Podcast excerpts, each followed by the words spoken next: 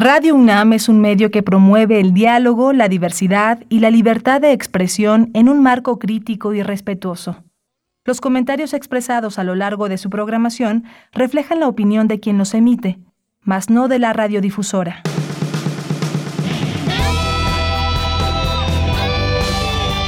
Prisma RU. Relatamos al mundo.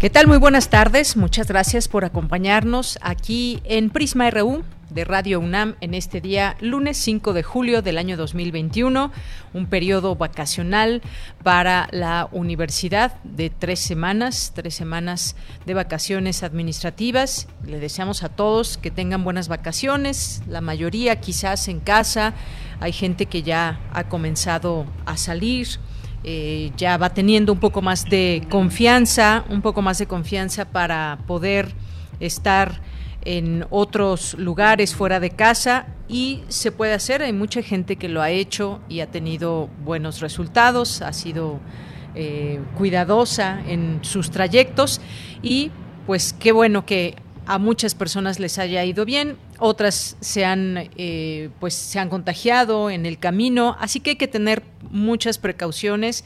Hoy vamos a platicar sobre este tema con el doctor Jorge Baruch, que es jefe de la Clínica del Viajero de la UNAM, y pueden hacerle sus preguntas, hacer llegar sus comentarios, sobre todo dudas que ustedes tengan de cómo eh, cuál sería la mejor manera de viajar en estos tiempos de pandemia.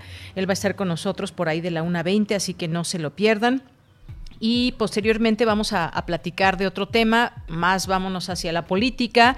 Se cumplieron tres años del triunfo del presidente Andrés Manuel López Obrador. ¿Qué hay que informar en todo esto? ¿Qué hay que decir?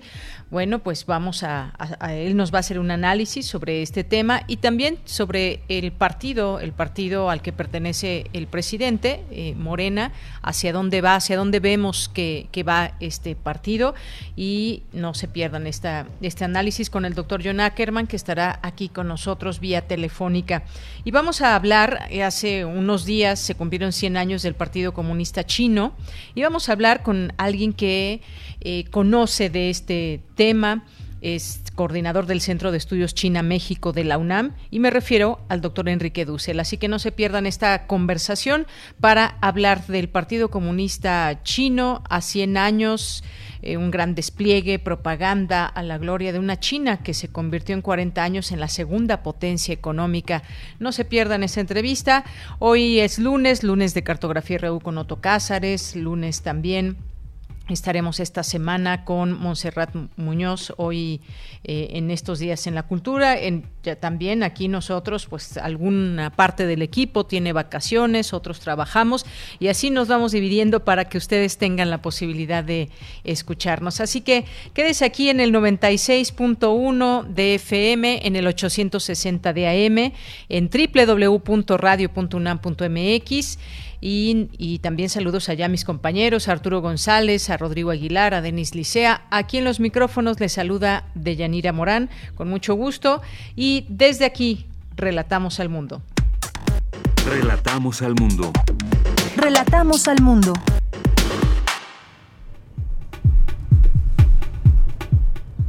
Bien, y en nuestro resumen de este lunes 5 de julio en los temas universitarios le informaremos sobre algunos temas. Con su potencial científico y tecnológico, la UNAM participa en Iniciativa Mundial para Prevenir Pandemias.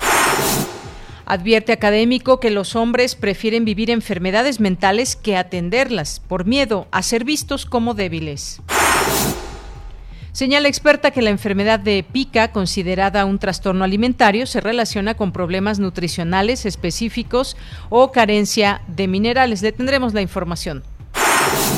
Expertos y autoridades de México, Costa Rica, Perú y Bolivia coincidieron que garantizar el voto con estrictas medidas de seguridad sanitaria y confianza fueron factores claves para realizar con éxito 20 elecciones en América Latina.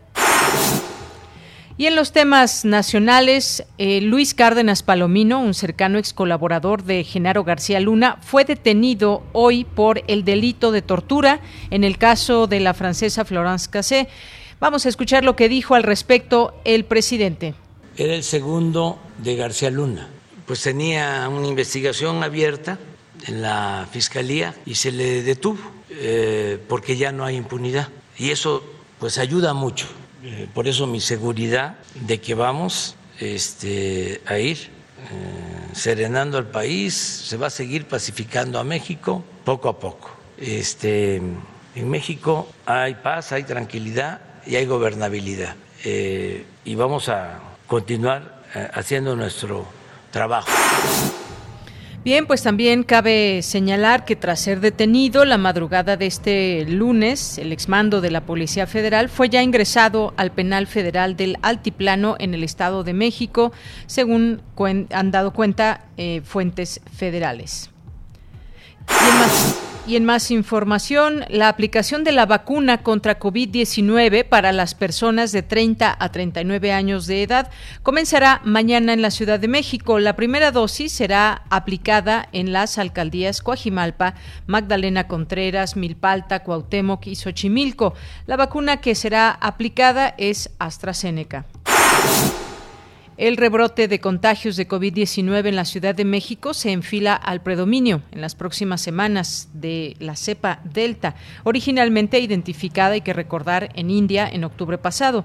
Su poder de infectar es dos veces más que el de otras y sus síntomas son menos perceptibles, alertó Olivia López Arellano, secretaria de Salud del gobierno capitalino. El gobernador de Michoacán, Silvano Aureoles, acudió a la Suprema Corte para entregar las pruebas de lo que él asegura fue la intervención del crimen organizado en las pasadas elecciones. Pretendía entrevistarse con el ministro presidente Arturo Saldívar, pero como no hizo cita previa, no fue recibido y se limitó a entregar los documentos con su reclamación en la oficialía de partes. Y en materia internacional, el Papa Francisco, de 84 años, está en buenas condiciones generales, consciente y respira por sí mismo tras la intervención quirúrgica a la que fue sometido este domingo por un problema de colon, informó hoy el Vaticano. El presidente de Venezuela, Nicolás Maduro, señala que el sistema COVAX, auspiciado por la Organización Mundial de la Salud, ha fallado al pueblo de Venezuela y ha exigido la llegada de vacunas o pedirá la devolución del dinero invertido y se instaló el día de ayer en Chile la convención que redactará una nueva constitución. Al frente de este órgano estará Elisa Loncón, profesora, lingüista y activista mapuche. Fue elegida por mayoría absoluta, es decir, 96 votos en segunda vuelta. Vamos a escucharla. Esta es la primera muestra de que esta convención va a ser participativa, que esta convención elegida nosotros como pueblo originario establecimos de que iba a ser una dirección rotativa, una redirección colectiva que dé espacio a todos los sectores que están representados aquí. Todos juntos también vamos a refundar este Chile. Tenemos que ampliar la democracia, tenemos que ampliar la participación, tenemos que convocar hasta el último rincón de Chile. Campus RU Bien, pues entramos a nuestro campus universitario de este día. Recuerden nuestras redes sociales, arroba PrismaRU en Twitter, PrismaRU en Facebook, para que nos hagan llegar sus comentarios.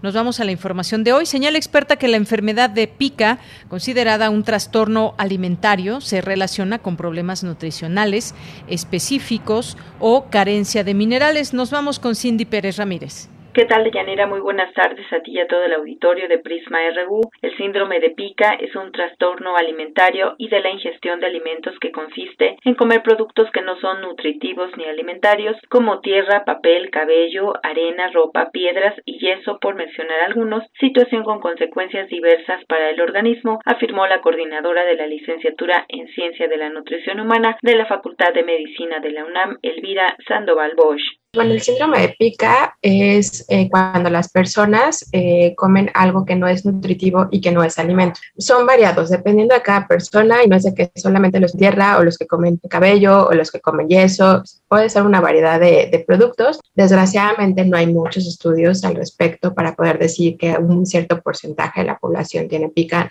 se desconocen, o al menos yo no encontré alguna cifra oficial que nos pudiera decir realmente la prevalencia o la incidencia de esta enfermedad.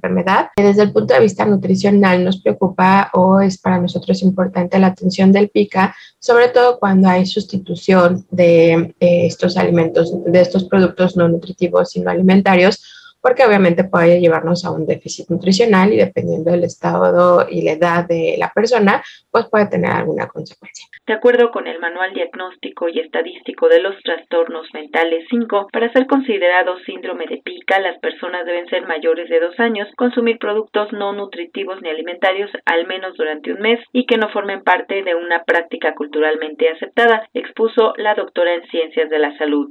Aunque esta afección es multifactorial y existen al menos menos tres grupos de pacientes que la padecen por diferentes motivos. Entre sus elementos generales destacan la ansiedad y el estrés. Este último, en todos los casos, es una de las causas y funciona como disparador, pues para ellos comer objetos descarga tensión. Otros orígenes son físicos, mentales y culturales hay cierta edad, no sé por qué, este, que los niños, niñas eh, tienen este gusto por meterse el dedo en la nariz, encontrar este, ¿cómo se llama? Moco y meterse Entonces, este, eh, sí, pues nada más es identificar que si realmente es una compulsión o nada más es ese momento de la vida donde se le marca al niño y a la niña que no que no es correcto comerse este, los moquitos, ¿no?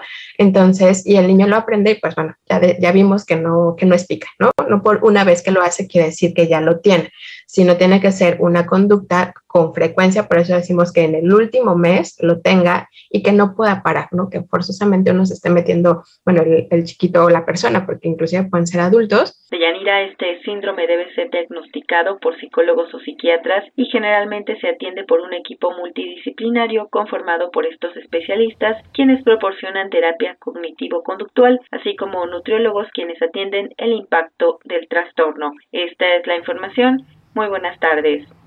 Buenas tardes, continuamos y nos enlazamos con Dulce García. Advierte académico que los hombres prefieren vivir enfermedades mentales que atenderlas. Esto por miedo a ser visto como débiles. Cuéntanos, Dulce, muy buenas tardes. Así es, Deyanira, muy buenas tardes a ti, el auditorio de, de Prisma RU. Deyanira, antes de la pandemia, alrededor de 5% de las personas en México habían padecido de depresión y con la pandemia la cifra subió hasta 25% de Yanira y es que pues el temor al contagio, los cambios en el entorno laboral y escolar y el distanciamiento social impactan sin duda en la salud mental de las personas. Una situación importante en este sentido de Yanira es que a diferencia de las mujeres, los hombres prefieren vivir algún padecimiento mental en silencio y no pedir ayuda por temor a parecer débiles. Esto lo señala el doctor Benjamín Guerrero López del Departamento de Psiquiatría y Salud Mental de la Facultad de Medicina de la UNAM. Vamos a escucharlo lo ocultan y no lo, y no lo manifiestan. Y aquí entonces tenemos, voy a decirlo de esta manera, dos tipos de problemas. Por una parte tenemos a los problemas que se dan más frecuente en hombres, como es la esquizofrenia, el trastorno por déficit de atención, el, problema de, de, adicciones, algunos otros problemas, las parafilias sexuales también son más frecuentes en hombres, o me siento angustiado, o me siento con miedo, o me siento inconforme con, con mi vida, etcétera. O sea, como que el hecho de empezar a, a, nombrar nuestros sentimientos y aceptarlos es algo fundamental para, para reconocer cuando las cosas no están yendo bien. Porque en un momento dado el problema es que como las, muchos de los trastornos mentales no son de inicio abrupto, inician poco a poco, poco a poco, a, a través de los días y de las semanas, eso hace que no me dé cuenta cuando pasé de un, de un estado a otro. Y bueno, Deyanira, el académico advirtió que estos trastornos mentales no hacen diferencia de género. Detalló que algunos son más frecuentes en las mujeres, como lo es el estrés o los trastornos del sueño. Y en el caso de los varones es la apariencia de la esquizofrenia, el déficit de atención, las adicciones y las parafilias sexuales. Benjamín Guerrero añade que es fundamental terminar con el tabú de que los hombres tienen que ser vigorosos y que no se deben quejar de nada, pues aseguró que esa es la barrera principal para que ellos pidan ayuda. Agregó que hay signos de alerta como los cambios de actitud, el aislamiento, falta de interés, entre otros, y que debe aceptarse que hombres y mujeres pueden sufrir alguna enfermedad mental y esto no es signo de debilidad ya que en la mayoría de los casos son males transitorios, pero advirtió que si no son atendidos a tiempo pueden llegar a complicarse y convertirse en casos graves. Cabe mencionar, de Yanira, que la Facultad de Medicina cuenta con talleres impartidos por el Departamento de Psiquiatría y Salud Mental para identificar estas problemáticas y brindar herramientas para manejarlas. Si el público requiere de mayor información, puede consultar las redes sociales de la Facultad de Medicina. Esta es la información.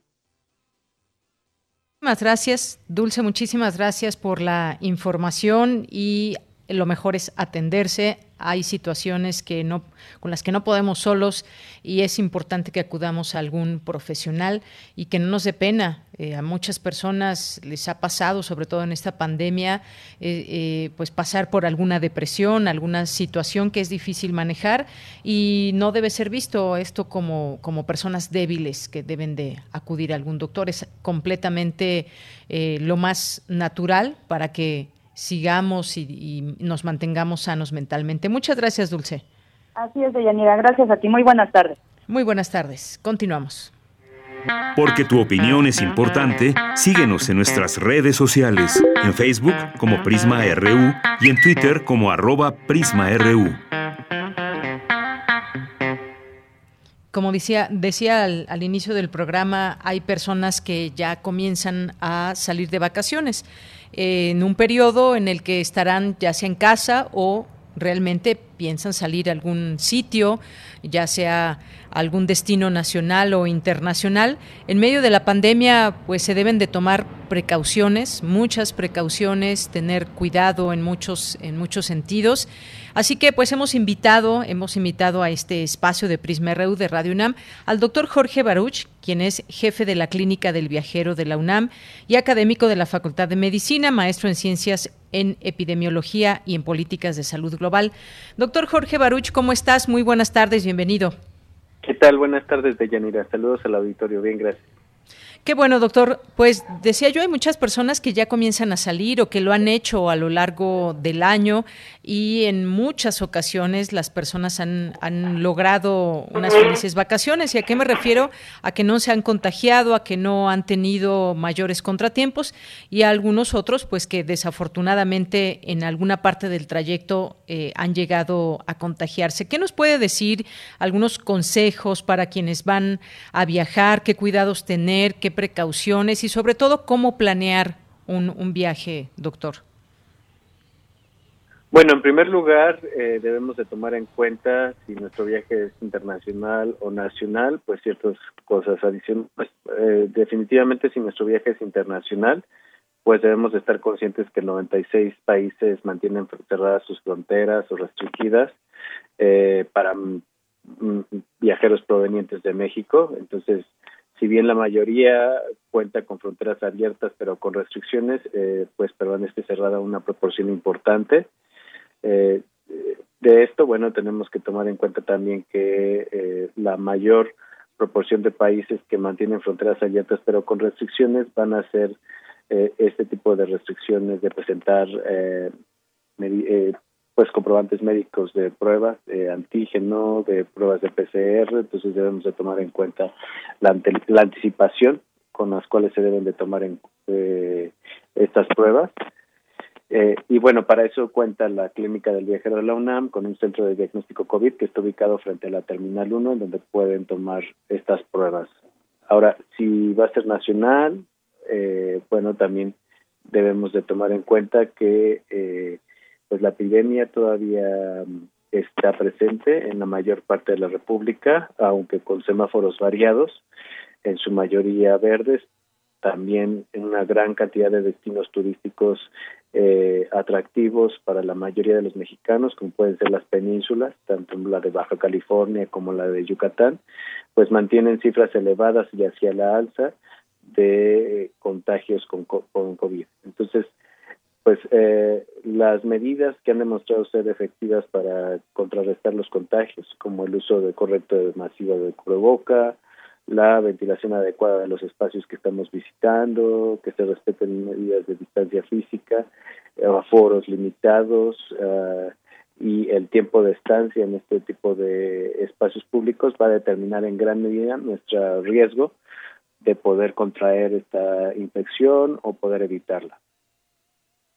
Muy bien, doctor. Eh, mire, ya nos llega una primera pregunta aquí de parte del público de Carlos Yaototli. Nos dice, en caso de que por necesidad laboral se tuviera que viajar al extranjero en próximos meses, ¿qué medidas se recomiendan seguir? Esperamos la información. Agradecemos por esta participación en el programa universitario de la radio.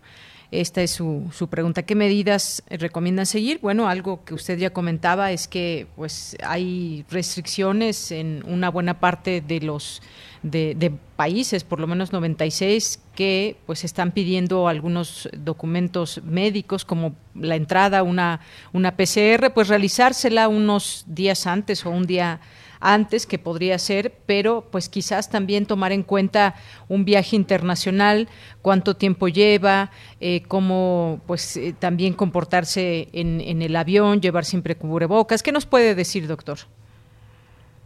Bueno, al respecto es importante mencionar que la Secretaría de Relaciones Exteriores cuenta con un sitio de una guía del viajero para todos los mexicanos que van a viajar al extranjero. Es muy importante que la consulten con tiempo. Ahí pueden encontrar información específica para cada uno de los destinos eh, y con la cual eh, también colabora la Clínica del Viajero de la UNAM.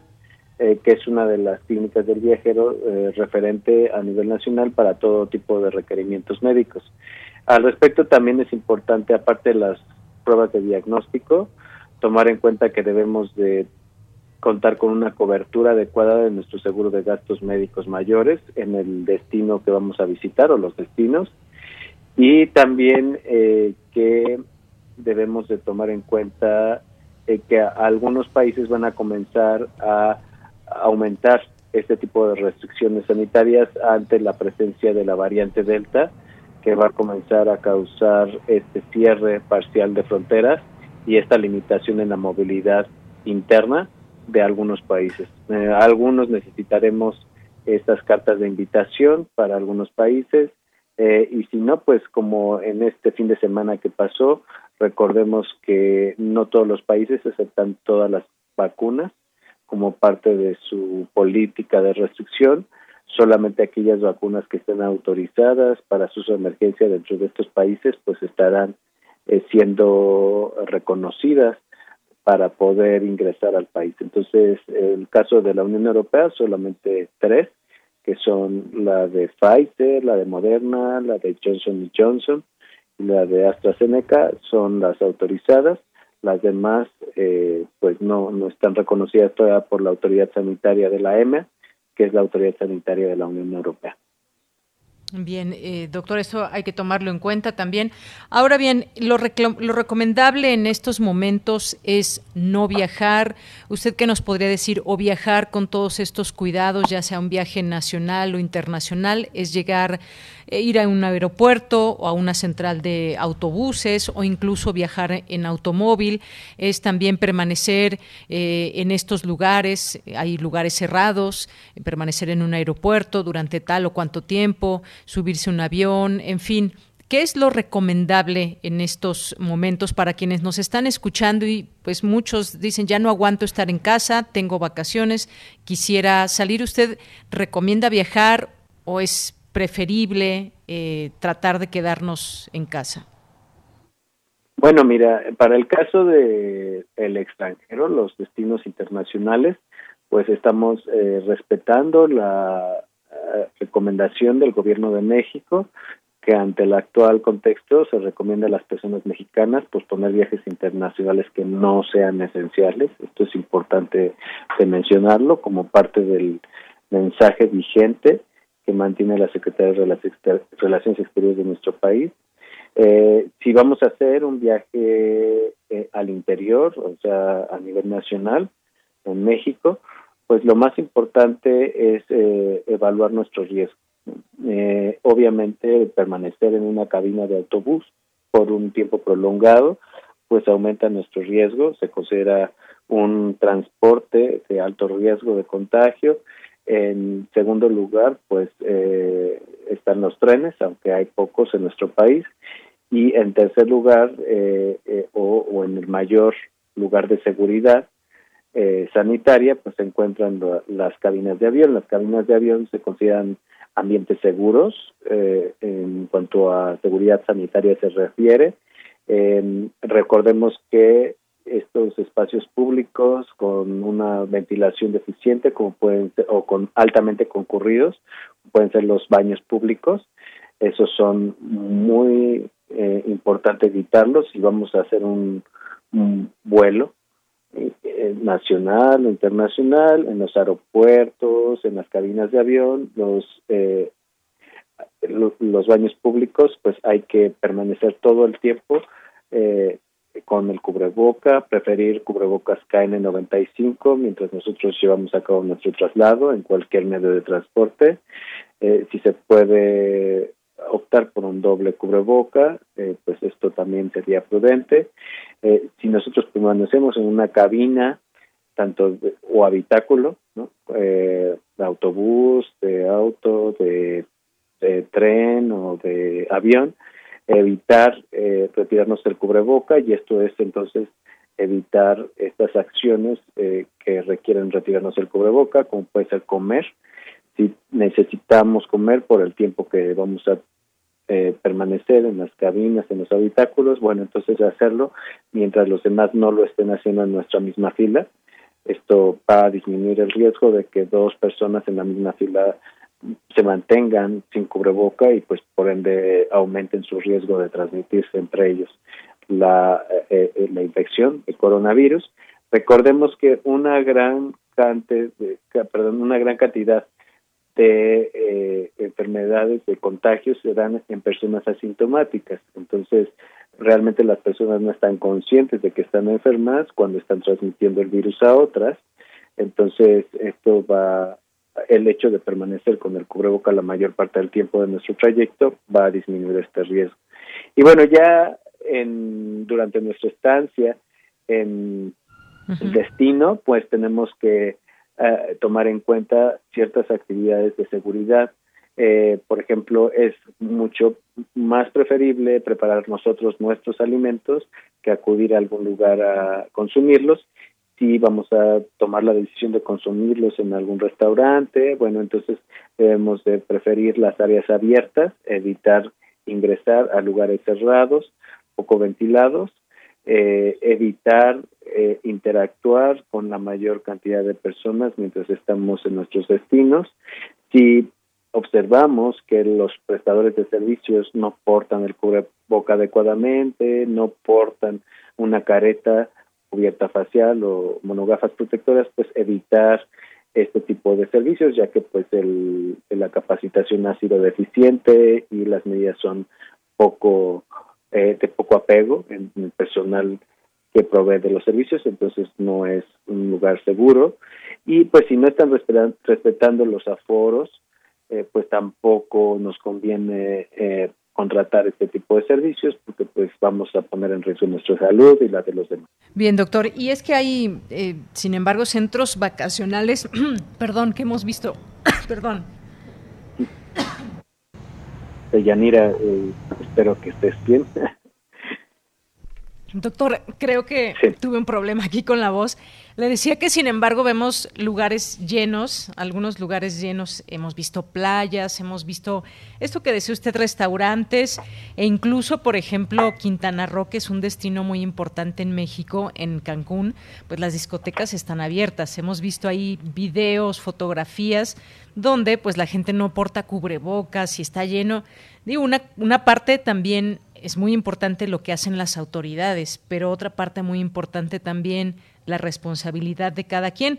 Estas vacaciones, que son las vacaciones de verano, eh, seguramente, y lo hemos estado viendo, hay mucha gente que ha salido, a trata de, pues, de ir cuando no están los sitios llenos y demás, ya están abiertas las posibilidades de viajes, la hotelería está funcionando, los semáforos epidemiológicos nos van marcando pauta para saber eh, pues cómo, cómo están la situación en cada uno de los estados. Sin embargo, pues vemos que la gente, no sé si decir ya no aguanta o tiene necesidad también de, de viajar. Y sin embargo, pues estos virus, y ahora que vemos esta variante Delta tan eh, pues tan fuerte que se está haciendo presente cada vez más. Decía la secretaria de Salud aquí en la Ciudad de México que muchos contagios han subido y que esta variante ya está pues más que identificada y presente en la Ciudad de México.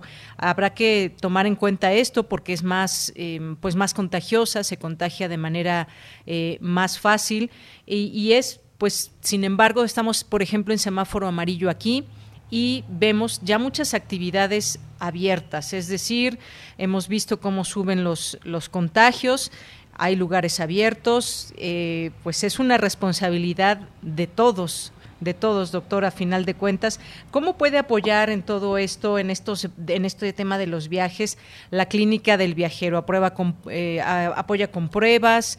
Eh, ¿Quiénes pueden acudir a esta clínica del viajero? ¿Qué nos puede decir de esta clínica en particular?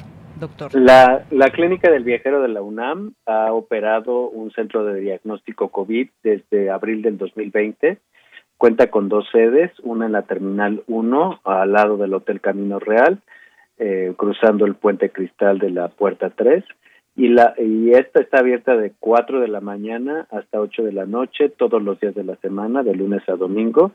Ahí se pueden hacer pruebas de PCR o pruebas que se pueden entregar el mismo día que se toman, o pruebas de antígeno que se entregan 15 minutos después de haberse tomado la muestra y eh, cuenta también con una sede en el Instituto de Oftalmología Conde de Valenciana, que está en la región central de la Ciudad de México.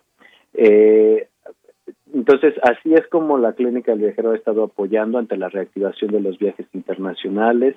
Eh, si tienen algún signo o síntoma, pueden acudir a este tipo de tomas de muestras, centros de diagnóstico COVID, a través de la página de internet clínica de viajero.unam.mx, ahí también pueden encontrar información del centro de diagnóstico. Eh, hemos estado apoyando también a través de la vocería, de la eh, pues eh, constante difusión de información importante a través de los diferentes canales de distribución de la Universidad Nacional Autónoma de México y también para los viajeros internacionales, pues contamos con la consulta previaje, que es muy importante, eh, agendarla de tres a cuatro semanas de anticipación a través de nuestro sitio web. Ahora, con respecto a este, este color de semáforos, recordemos, y no se le debe de olvidar a los mexicanos, que nosotros no nos podemos, no está, no está recomendado desplazarse de un semáforo de menor riesgo a un semáforo de mayor riesgo. Lo que se recomienda es hacer viajes de un semáforo de igual riesgo o de menor riesgo. Entonces, eh, si los citadinos de la Ciudad de México o cualquier otro estado de la República que esté en color verde, por ejemplo, quieren o están pensando, tienen ya planificado un viaje hacia Quintana Roo, Yucatán, Baja California Sur, Tamaulipas, Tabasco, que están en naranja, que es el color de máximo riesgo que, en donde estamos ahorita, en nuestra república, pues no lo podrán hacer. ¿Por qué? Porque pues estarían desplazándose a un destino de máximo riesgo, de mayor riesgo, y entonces estarían poniendo en mayor riesgo que permaneciendo en el estado de residencia habitual. Entonces, lo que se recomienda es que hagan eh, salidas hacia sus mismas regiones en donde normalmente residen, de tal manera que si residen en la región centro de nuestro país, pues se limiten a visitar estos eh, lugares cercanos a la región de residencia habitual para y que garanticen estas medidas de seguridad sanitaria para poder evitar una transmisión comunitaria con mayor intensidad y así permanecer en semáforos con una menor intensidad en lo que alcanzamos esta inmunidad de rebaño, que son cifras de vacunación mayores al 75%. Así es, doctor. Y es que hay, hay viajes necesarios, hay viajes no tan necesarios y hay viajes que se están haciendo también de esparcimiento. Eh, comparándolo con hace un año, si nos ponemos a recordar, hace un año este era un momento muy difícil para viajar. Estaban cerradas muchísimas fronteras de distintos eh, países. Hoy tenemos una realidad diferente. Están abiertas fronteras, aunque con muchas restricciones en, algunos eh, países y hay que tomarlo en cuenta el hecho de que se estén se sigan haciendo viajes no significa que podemos desplazarnos como si nada. Esto todavía está presente y este es un virus y sus variantes que viajan de un lugar a otro también, que pueden viajar desde el automóvil, en los autobuses, en el avión, en donde estemos, en un viaje en el metro, por ejemplo, tan, tan sencillo como eso. Así que pues la, la, eh, la recomendación es no bajar la guardia. Algo con lo que se quiera despedir, doctor. Sí, a mí me gustaría hacer énfasis en que las personas que ya cuenten con la oportunidad de vacunarse lo hagan con toda la seguridad de que estas vacunas autorizadas en México han sido evaluadas por comités eh, que de expertos que han dado un dictamen favorable a todas las vacunas que se están aplicando. No eh, eh, retrasemos esta oportunidad de ser vacunados eh, es muy importante porque salva vidas, eh, evita la muerte o las complicaciones por COVID. Recordemos que la vacunación va dirigida a disminuir la muerte en los grupos más vulnerables, ese es el primer objetivo, y el segundo objetivo es en alcanzar esta inmunidad de grupo. Otros objetivos puede ser eh, por motivo de desplazarse, pero realmente el objetivo principal es disminuir la mortalidad y las complicaciones. Entonces los invito a todos a mantenerse, las, extremar las precauciones que han demostrado eh, efectividad para contrarrestar los contagios. Sean prudentes los jóvenes en cuanto a la interacción social, ya que si se contagian pueden eh, padecer todos estos efectos crónicos que se están viendo por enfermedades leves, incluso de COVID. Y bueno, eh, no bajamos la guardia, si tenemos signos y síntomas, lo más importante es evitar los contactos y acudir al médico de inmediato. Muy bien, doctor. Pues le agradecemos mucho. Estas son algunas recomendaciones. Debemos de saber todo esto antes de viajar, antes de tomar cualquier decisión. Muchas gracias, doctor. Muchas gracias a ti, Yanira, y saludos al auditorio. Bonita tarde. Gracias, igualmente un abrazo, doctor. Fue el doctor Jorge Baruch, jefe de la Clínica del Viajero de la UNAM y académico de la Facultad de Medicina, maestro en Ciencias, en Epidemiología y en Políticas de Salud Global. Continuamos. Relatamos al mundo. Relatamos al mundo. Bueno, pues continuamos ahora. Vamos a entrar de lo, de lo médico, de las recomendaciones para estas vacaciones, pues vámonos ahora a lo político. Hace unos días se cumplieron tres años del triunfo del presidente Andrés Manuel López Obrador y hay mucho que decir, mucho que opinar hay eh, pues distintas eh, opiniones en torno a esto. Hay quien dice pues está, se está consolidando un proyecto, hay quien dice no vemos esos cambios. En fin, vamos a tratar de hacer aquí un, un, análisis, eh, hemos invitado al doctor John Ackerman, que es director del Programa Universitario de Estudios sobre Democracia, Justicia y Sociedad.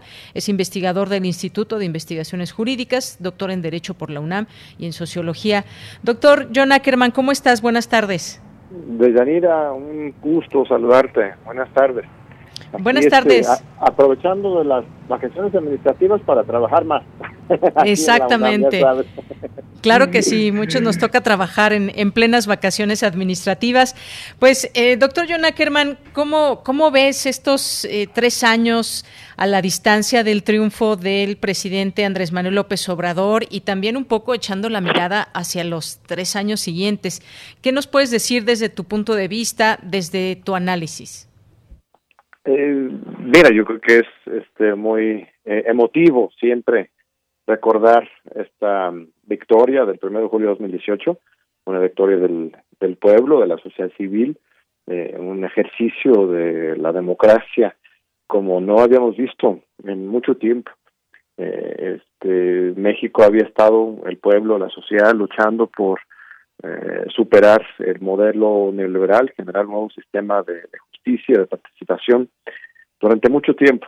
y este, mientras en otros países de América Latina se había experimentado transiciones, experimentaciones con gobiernos de izquierda, antineoliberales, en México pues nos habían cerrado la puerta una y otra otra vez, empezando con 88, luego 2006, 2012, y, y, y no parecía que el sistema político estaba eh, cerrado a, a, una alternancia hacia la, la izquierda, que había algún pacto eh, del PRIAN y luego el PRIAN-PRD este, en contra del observador en particular y de la izquierda en general. Así que esa, ese rompimiento histórico de ese este consenso de, de, control pro-neoliberal eh, este, fue y sigue siendo un, un hito histórico, un hito histórico. Y en esos primeros tres años lo que se ha logrado, y esto es lo, lo, lo más espectacular, es exactamente lo que comprometió López Obrador. O sea, él, él fue muy transparente con respecto a sus planes y proyectos de gobierno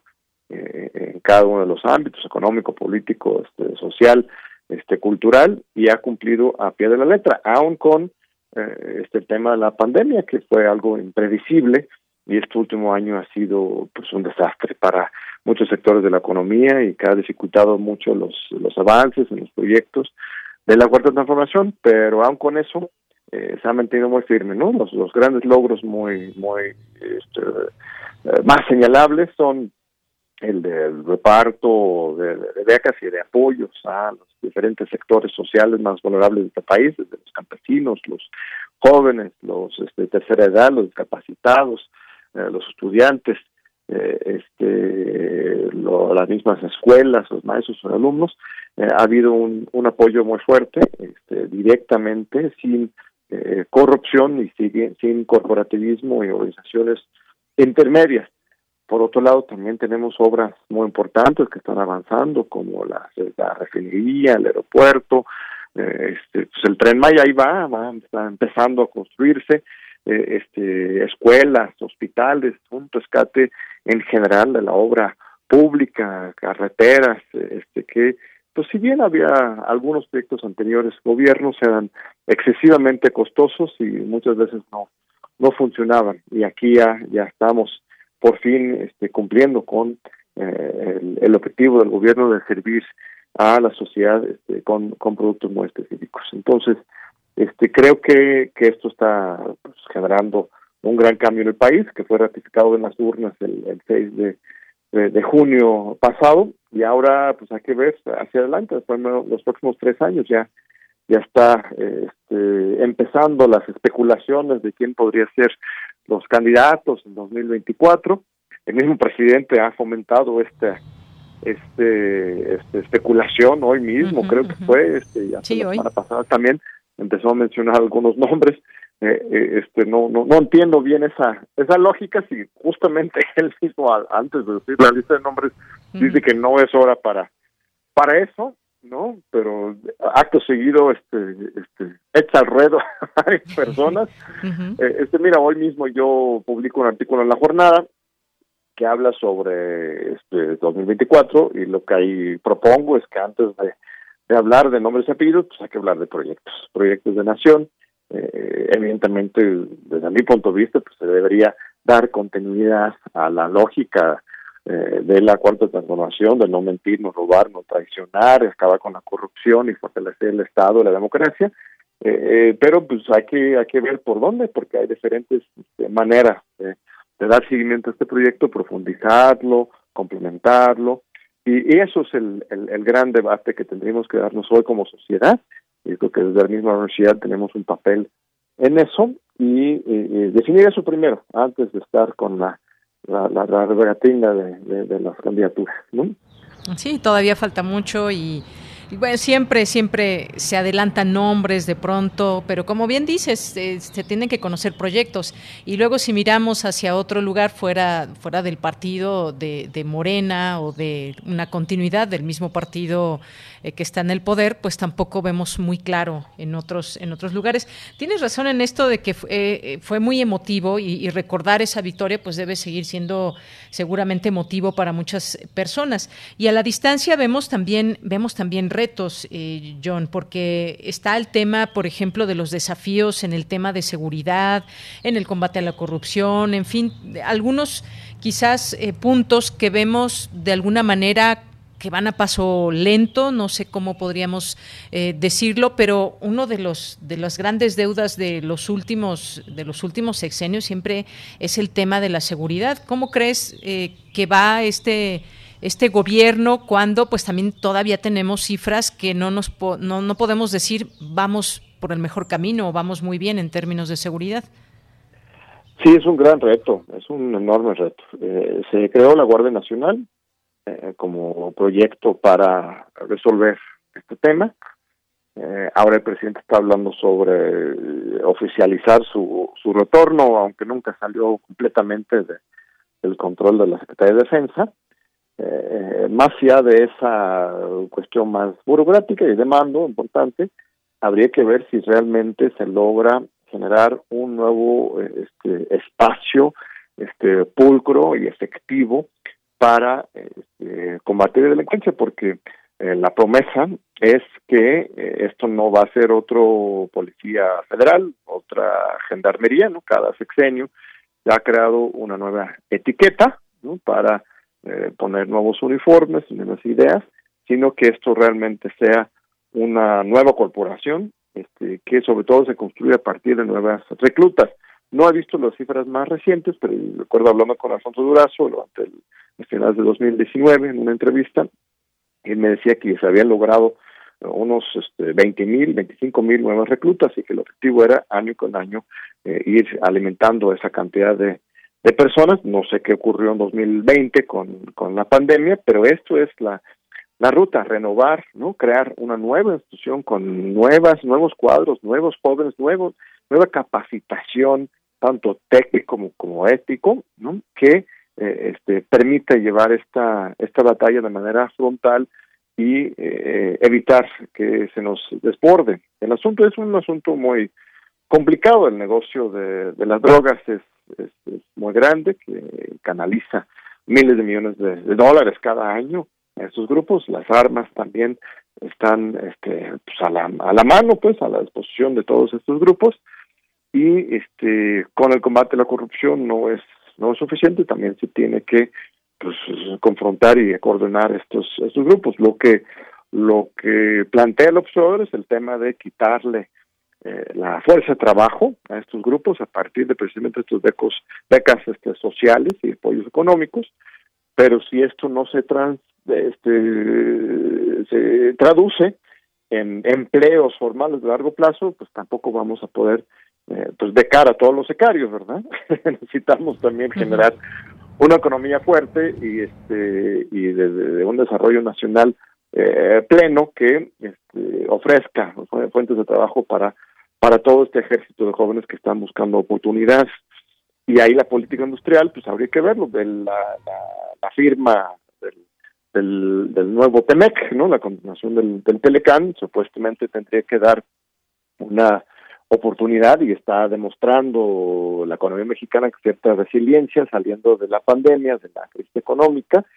Eh, el problema ahí también es la dependencia de nuestra economía de los Estados Unidos, ¿no? ¿Hasta qué punto vamos a poder nosotros recuperar los sectores de producción eh, industrial y de servicios de mayor valor agregado o hasta qué punto nos dejan con eh, este, pues los salarios más bajos, ¿no?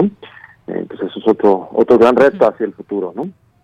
Bien, y doctor John, eh, pues, a final de cuentas la realidad es, la que siempre nos da cuenta de todo. Se pueden tener muy buenas intenciones y se pueden estar haciendo cosas para intentar eh, lograrlo. Y ya, pues, eh, año con año, pues vamos, vamos viendo cuáles son esos números. Y ya que mencionamos todo esto también, pues quien, quien apoya o quien es un, una parte muy importante para que también el presidente pueda lograr cosas, pues es su partido también, que va eh, avanzando o no junto con él. ¿Qué, opinión tienes de, lo que hemos visto? Porque el presidente puede ser honesto, el presidente puede tener las mejores intenciones, pero de pronto hemos visto ciertos, eh, lo vimos ahora en las elecciones, ciertos candidatos eh, un tanto impresentables, realidades que tiene cada estado y, pese a que le, le, fue muy bien a Morena en los, en los estados, ganó la mayoría de los estados, estados que estaban en juego, pero ¿qué es lo que tú verías dentro de este partido? ¿Qué está pasando? Ha recibido muchas críticas y me parece que con justa razón. ¿Cómo lo ves? Eh, ¿Cómo ves a, Morena? ¿Hacia, ¿Hacia dónde va o hacia dónde no debe ir o qué está pasando en este partido? Gracias, estimado Bueno, he estado reflexionando mucho sobre este tema, publicando varios artículos eh, antes del mes de junio en la jornada, en el espacio de los lunes, eh, precisamente invitando a, la gente cercana a Morena, a la Cuarta Transformación, a, a reflexionar sobre lo que pasó y lo que podría pasar si, si no este, pensamos muy en serio sobre la trayectoria de, del, partido, de esta, esta fuerza política y social de la Cuarta Transformación. Eh, hubo, eh, todo se, se tuvo que decidir y tomar decisiones muy, muy rápidamente. Eh, afectó la, la pandemia, eh, Morena no pudo hacer eh, una cumplir con sus estatutos de hacer las asambleas locales, estatales y nacionales que pide el estatuto para que puedan renovar su dirigencia. Entonces, este, el Tribunal Electoral en un fallo pues, muy problemático, eh, desde mi punto de vista, también lo denuncié públicamente en su momento, mandata al INE eh, también que no están sus facultades a determinar quién va a ser el presidente del partido de acuerdo con pues, una encuesta. Hicieron una, una encuesta, seleccionaron a, a Mario Delgado, también a Citlali Hernández, y este, pues lo que empieza mal luego termina mal. Pues como él mismo llegó por esa vía de las encuestas, este, una especie de, de dazo burocrático, porque tampoco fue muy transparente ese proceso, él a su vez pues conduce un proceso eh, este, pues, con una opacidad este, similar. ¿no? De hecho, yo tengo dudas. Algunos me han dicho que, que sí, ellos han visto, por ejemplo, estas encuestas, pero público y transparente no están. Eh, no, no, no, no se ha divulgado una sola encuesta y aunque se hubiera divulgado las encuestas, las encuestas tampoco son un mecanismo eh, precisamente democrático de participación y de, de involucramiento de, la, de las bases de la sociedad en el partido. Entonces, eh, se procesaron miles de candidaturas, este, quién sabe cómo, eh, con pues dedazos este, muy probablemente, y esto reproduce una cultura política vieja del PRI, del PRD, que supuestamente estaba eh, extirpada de, de, Morena. Morena este, planteaba ser un partido diferente. Eh, yo creo que todavía hay posibilidad de recuperar la, la legalidad, los estatutos, la participación interna del partido, justo hace unos 10 días este, un artículo se llama Morena, recuperar la legalidad, en que señalo varios estatutos que se están violando actualmente y este eh, se hace la pregunta si el, partido este tenga la voluntad de cumplir con ellos. Hay una buena eh, noticia, este domingo 11 de julio va a haber una sesión, entiendo, virtual del Consejo Nacional Morena, en que se plantearán muchos de estos temas. Eh, este veremos veremos lo que lo que pasa. Lo que se vio el jueves pasado en la celebración en la Autoridad Nacional de los tres años, el, el, abucheo, pues a Mario Delgado. Mario Delgado, muy claro. Este, no, no falta quien diga que pues, haya sido infiltrado por los de Claudia, que en contra de Mario, que fue guerra sucia entre bandos, pero pues más allá de que podría haber hecho eso, no ha visto evidencia al respecto, yo creo que sí se está expresando un, un descontento, un descontento, un descontento muy profundo dentro del partido. La gente no está satisfecha con la manera en que se procesaron, no solamente las candidaturas, sino en general la conducción del partido y, hay una oportunidad ahorita para que desde la militancia, desde las bases, se pueda eh, eh, renovar a este partido para que realmente sea un ejemplo de algo, algo distinto y diferente. Y, y si no, pues sería muy triste, pues ni modo, tendríamos que, que buscar otras vías para darle continuidad a la, a la 4T y ah, existen, existen muchos días. De hecho, cada vez eh, los mexicanos somos menos partidistas.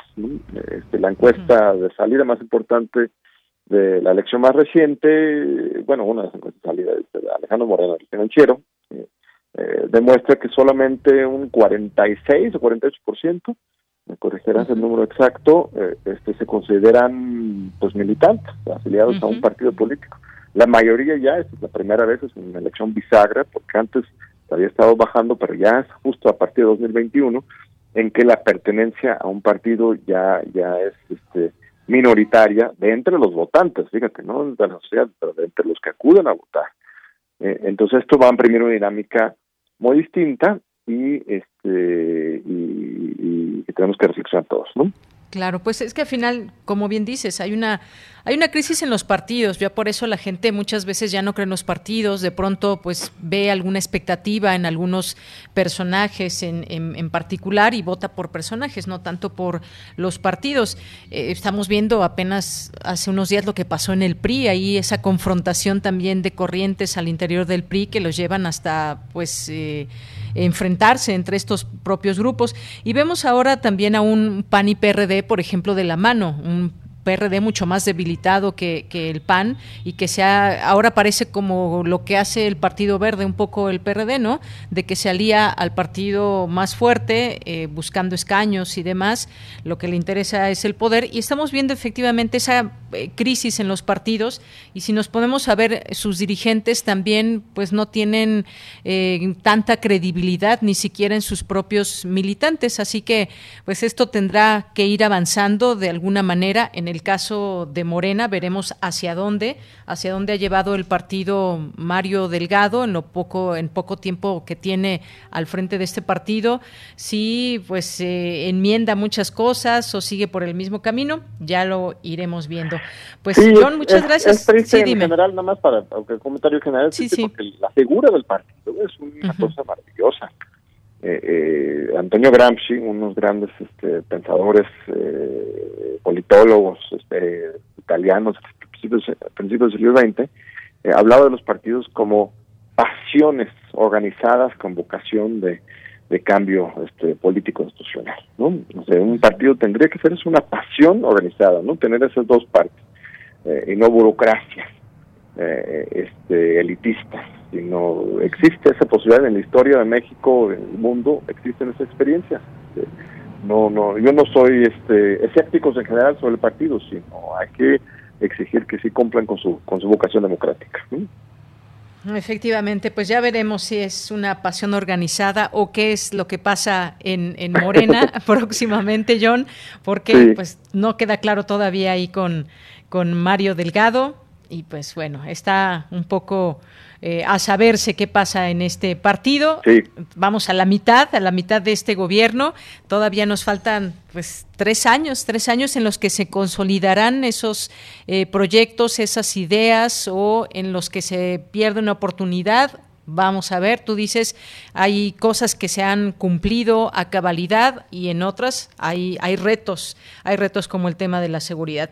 Pues ya lo iremos platicando, John. Por lo pronto, muchas gracias y muy buenas tardes. Gracias a ti, Yanira, un gusto, un honor como siempre, un fuerte abrazo y disfrutes tu, tu lunes y, y, estos tiempos de, de, verano, que aunque no tengas vacaciones, este, se puede gozar del clima. Aunque sea. Ya tendremos vacaciones. Gracias, John, hasta luego, un abrazo para ti. mucho, Hasta luego, bye. Doctor John Ackerman, director del Programa Universitario de Estudios sobre Democracia, Justicia y Sociedad. Vamos a hacer un corte, ya son las 2 de la tarde, regresamos a la segunda hora de Prisma RU. La palabra de la historia. Lo que dice y como lo dice es una muestra viva de lo que fue, es y será. Sembraste Flores. Un encuentro con nuestras lenguas indígenas a través de la palabra escrita. Jueves a las 10 horas. Retransmisión, domingos a las 15.30 horas. Por el 96.1 de FM y el 860 de AM. Dejemos al menos flores, dejemos al menos cantos. Radio UNAM, experiencia sonora.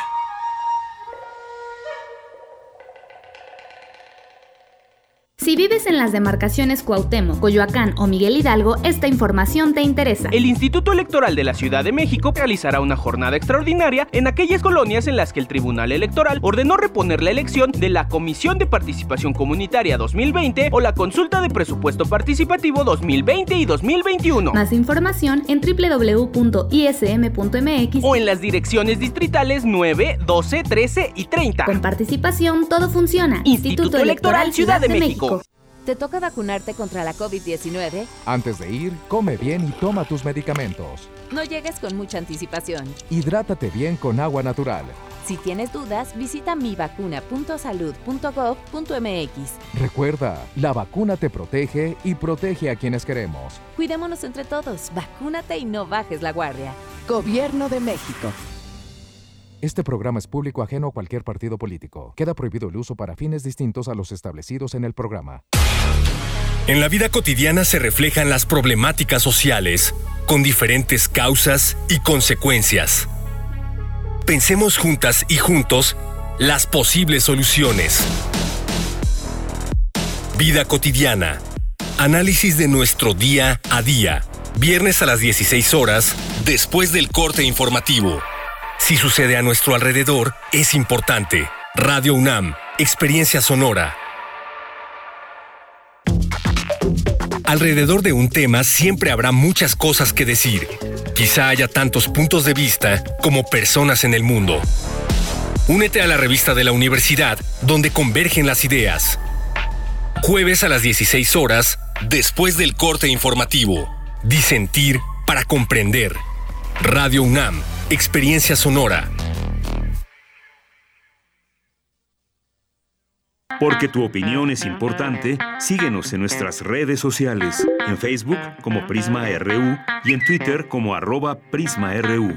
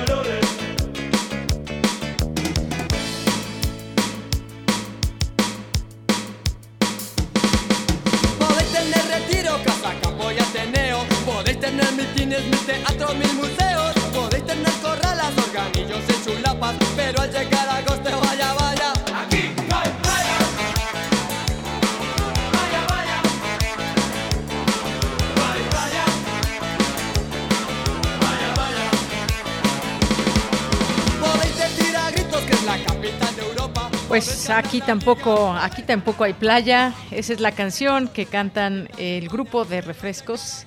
Aquí no hay playa. Y pues un grupo o este álbum lanzado en 1989 ya tiene sus años. Vamos a escuchar un poco más.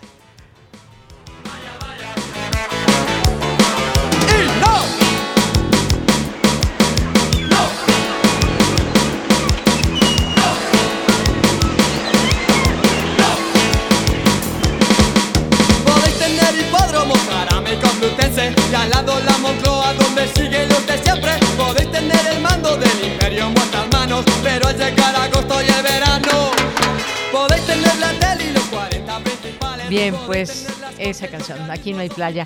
Bueno, pues ya estamos de regreso en esta segunda hora. Gracias por continuar con nosotros en el 96.1 de FM, en el 860 de AM, en el, en, a través de nuestra página también, www.radio.unam.mx. Gracias por estar ahí, enviarnos mensajes también a través de nuestras redes sociales en arroba Prisma RU, en Twitter y en Facebook. Estamos como Prisma RU. Muchas gracias a quienes están aquí. Muchas personas de la comunidad universitaria que nos escuchan, que están de vacaciones, que ya salieron, otros tantos que están en casa y cuántos pendientes siempre hay que hacer en casa. Muchos y pues a veces en las vacaciones es cuando nos damos el tiempo de sacar algunos eh, pendientes, de eh, mover todo en casa y sobre todo ahora que hemos estado más tiempo, pues darle nueva vida también a los espacios puede ser una buena idea. Pues gracias, aquí les mandamos saludos a Gerardo C, a Eco Redsam Ed también, muchas gracias a Charlie Martín, muchas gracias a José Ramón Ramírez que nos manda muchos saludos. Dice interesante entrevista donde enterarnos eh, que la 4T sigue siendo un proyecto, que el propio partido aún difuso debe, debe ser autocrítico. Pues sí, eso debería de ser en ese y en todos los partidos. Creo que nos han fallado mucho como sociedad los partidos políticos. De pronto se llenan de, se llenan de grandes ideas cuando nacen, pero van pasando los años y demuestran cosas que van eh, en contra de, sus propios ideales con los que nacen y demás. Y podemos echar una, mirada al país y ver cada uno de todos los candidatos de todos los partidos, cuáles, qué están persiguiendo, qué ideales persiguen. Eh, eh, por qué poner a tal o cual persona. De pronto, pues también vemos a los saltimbanquis, van de un partido a otro, algunos ya llevan cuatro partidos recorridos y están viendo dónde, dónde les va mejor a ellos, no a la sociedad precisamente. Mucho que tendrían que hacer los partidos y nosotros también como sociedad de, cobrárselas, de hacerse hacernos presentes, ya sea pues a través de críticas, a través de nuestro voto y, y más. Bien, pues muchas gracias por estar aquí participando. También nos deja aquí una información importante el doctor Jorge Baruch en nuestras redes sociales, teléfono, también el Centro de Diagnóstico COVID de la Clínica del Viajero. Aquí toda la información lo vamos a lo vamos a, retuitear para que ustedes tengan la información a través de nuestras redes sociales. También eh, Sergio, muchas gracias. Eh, nos dice, no necesitan todo un programa, los logros de López Obrador se pueden resumir en un tuit, nada más que les van a sobrar 280 caracteres. Pues no, no, no dedicamos todo un programa, ni mucho menos. Sergio, muchas gracias por el comentario, todos son bienvenidos. Doña Naborita, Oscar Sánchez, Carmen Valencia también, muchas gracias. Gracias eh, a David Castillo también. Dice, les recordamos que estamos en un espacio universitario. Es que de pronto algo, algo que sucede en las redes, y es, es, muy común también, pues creo que ya estamos acostumbrados a ello, se destapan de pronto las pasiones a favor o en contra de algo que se expone aquí, en este caso, pues esta entrevista que tuvimos con el doctor John Ackerman, pues siempre, siempre destapa muchas, muchas eh, pasiones a favor o en contra. Y lo importante es escuchar aquí en este espacio distintas voces. Hace mucho que no platicábamos con él, por cierto. Es importante escuchar, escuchar distintas voces. Gracias a todos. Andrés Mar también nos dice excelente inicio de semana. Aquí estamos acompañándolos en las vacaciones administrativas, escuchando Prisma RU. Gracias, Andrea. Muchos saludos. Gracias también a César Sotos, Sánchez, que nos dice, el doctor Baruch dio muy buenos señalamientos y cosas a considerar. Gracias, eh, doctor. Eh, también eh, Gato Damián, muchas gracias. Naye Jorge, también, muchas gracias aquí por la información. En serio, Radio UNAM, por, nos dice, no sé si pues bueno, la entrevista, como digo, y aquí siempre es importante que la diversidad de voces que hay desde nuestra universidad se haga se haga presente. Podemos estar de acuerdo con o no con las distintas voces, planteamientos y análisis, se vale, por supuesto, y se vale escucharlas todas también. Eh, OGQ Computación también muy muchas gracias. Nos dice qué opinión puede dar alguien que es incondicional. Jorge también, Ignacio Ramírez, Marco Muñoz, muchas gracias. Luis M. García también nos dice aquí, apreciada de Yanira, súper necesario y atinado el tópico de la entrevista para los viajeros, irresponsables o indecisos. Gracias, espero que todo bien con la voz. Eh, pues sí, ya, ya recuperamos la voz. Eh, de pronto nos hace malas jugadas al aire la voz y tenemos que salir unos segundos al aire. Gracias, gracias Luis, Luis, Luis M. Y también muchas gracias a Guillermo L. Moreno, a Rosman, a el que vende piñas, Trish en pie de lucha, Armando también, muchas gracias, a Luis Martínez, eh, también a Key también aquí presente, José Luis León, eh, Jorge Berry. Jorge Berry, gracias por escribir aquí a, Prisma, aunque nos manda una risa, jajaja, ja, ja, con respecto a la entrevista que le realizamos al doctor Ackerman. Muchos saludos, Jorge Berry. Em, también muchas gracias a Mario Navarrete, aquí por los videos. Gracias a David Castillo Pérez. Eh, ¿A quién más está por aquí? Carlos Yautotli, ya lo mencionábamos también, que mandó aquí una, una, una, pregunta para el doctor Jorge Baruch. Y a todos, muchas gracias por estar aquí con nosotros.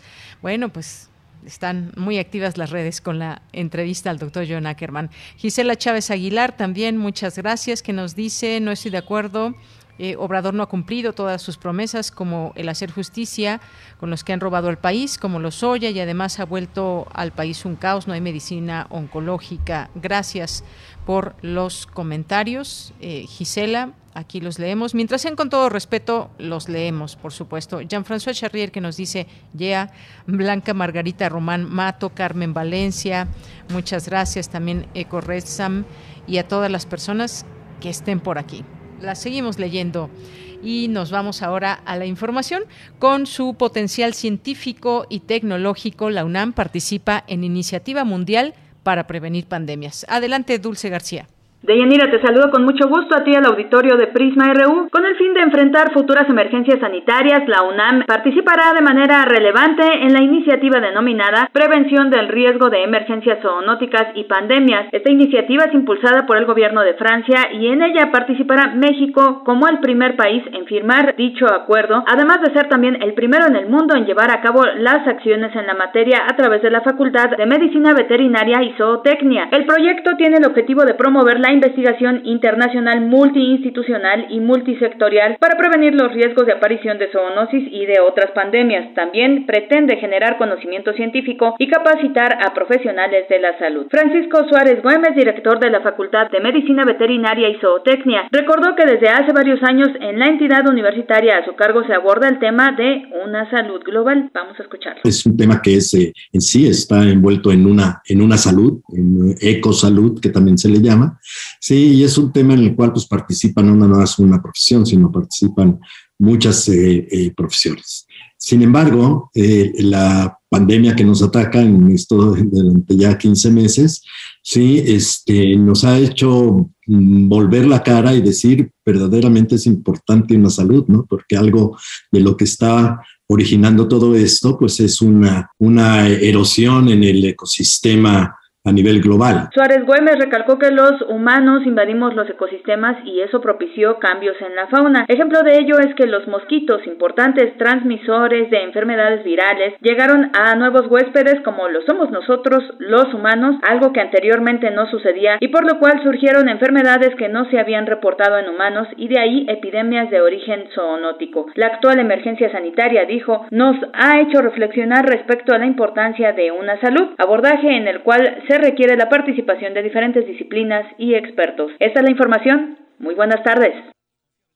Gracias y gracias y nos vamos ahora con Cindy. Expertos y autoridades de México, Costa Rica, Perú y Bolivia coincidieron que garantizar el voto con estrictas medidas de seguridad sanitaria y confianza fueron factores clave para realizar con éxito 20 elecciones en América Latina. Cuéntanos, Cindy Pérez Ramírez. Así es, Deyanira, durante el ciclo de diálogos, retos organizativos para celebrar elecciones en tiempos de pandemia, organizado por el Instituto de Investigaciones Jurídicas de la UNAM, expertos y autoridades de México, Costa Rica, Perú y Bolivia coincidieron que garantizar que el sufragio se efectuara con estrictas medidas de seguridad sanitaria y confianza, así como la adaptación y reinvención de los organismos electorales, fueron factores claves para realizar con éxito 20 elecciones en América Latina durante lo que va de la pandemia. Claudia Zavala, consejera electoral del Instituto Nacional Electoral, reconoció que aun cuando la pandemia nos sorprendió, pudo aprenderse sobre la marcha y para ello fueron clave la comunicación y la tecnología. Los retos que nosotros enfrentamos, primero es que pues la pandemia a todos nos tocó, a todas y a todos nos tomó de sorpresa y tuvimos que aprender sobre la marcha. Nosotros estábamos con dos procesos electorales locales en los que este, teníamos que tomar definiciones, qué hacer frente a, la, a una pandemia que pues iba creciendo, creciendo cada día.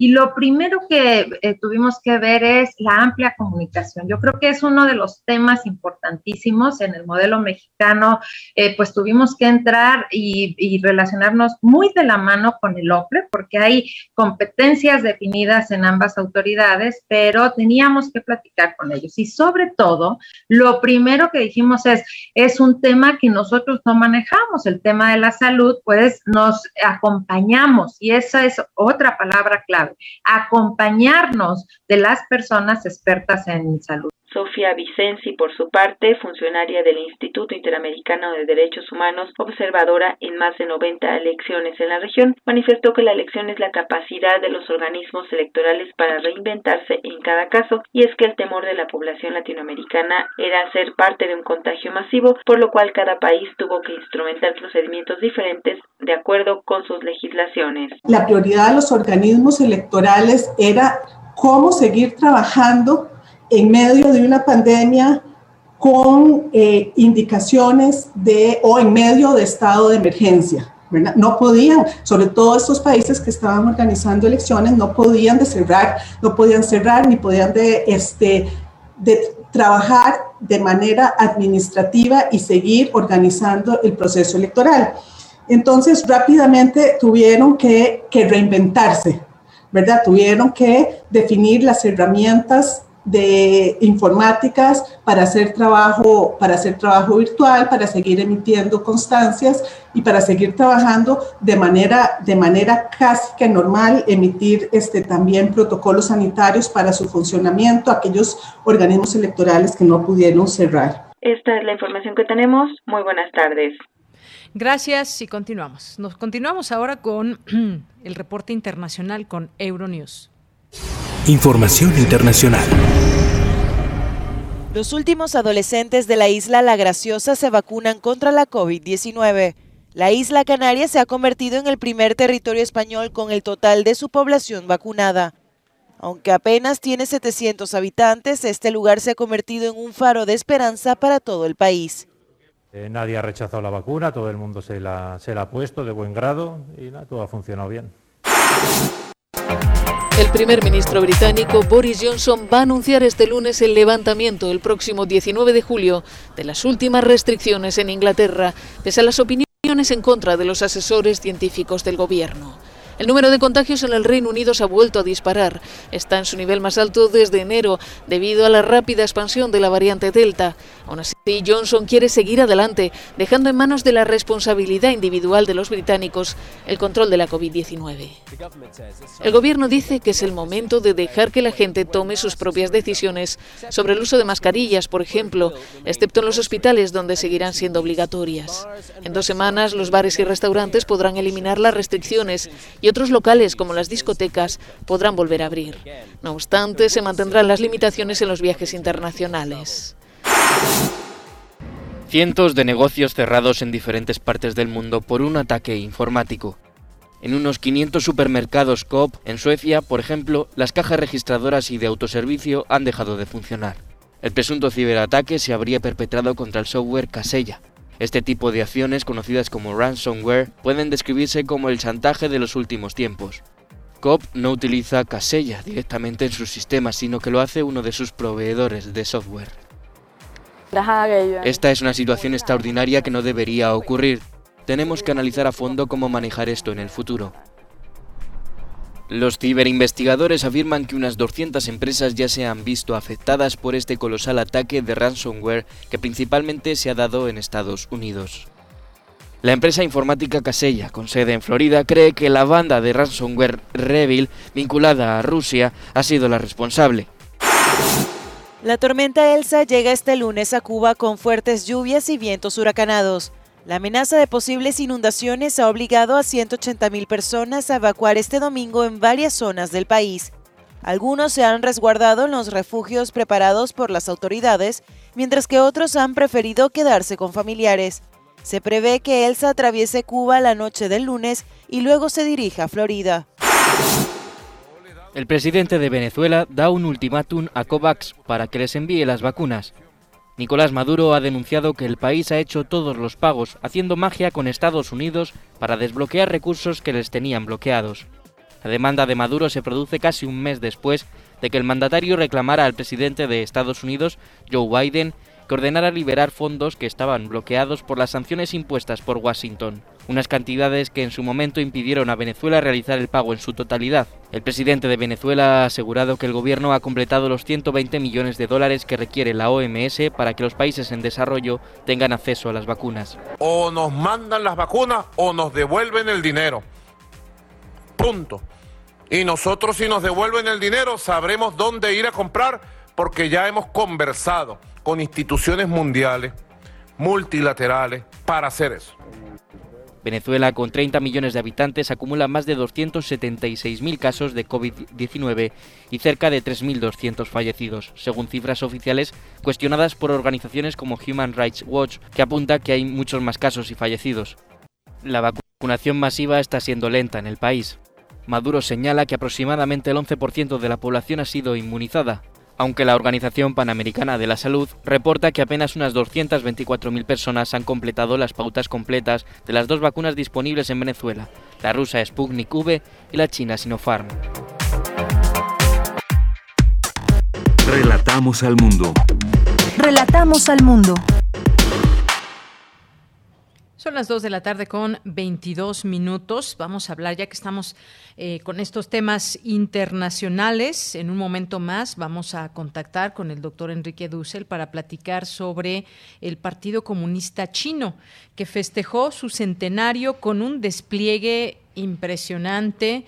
Eh, tanto en propaganda a la gloria de una China que se convirtió en 40 años en la segunda potencia económica mundial pero ¿qué, ha representado todos estos, estos 100 eh, años del eh, Partido Comunista Chino? Pues quién mejor que platicarlo con él, con el doctor Enrique Dussel Peters, que es doctor en filosofía, doctor en historia por la Universidad de Notre Dame y coordinador del Centro de Estudios China-México de la UNAM. Doctor, ¿cómo está? Bienvenido, muy buenas tardes. Hola, ¿qué tal? Muy buenas tardes, gracias por la invitación. Gracias a usted, doctor, por aceptar esta llamada y esta conversación para hablar del Partido Comunista Chino, que, como acabo de mencionar, festejó hace unos días su centenario. ¿Qué significa 100 años del Partido Comunista Chino? Pero sobre todo si ponemos la mirada en China en los últimos años, cómo se ha convertido eh, en una potencia.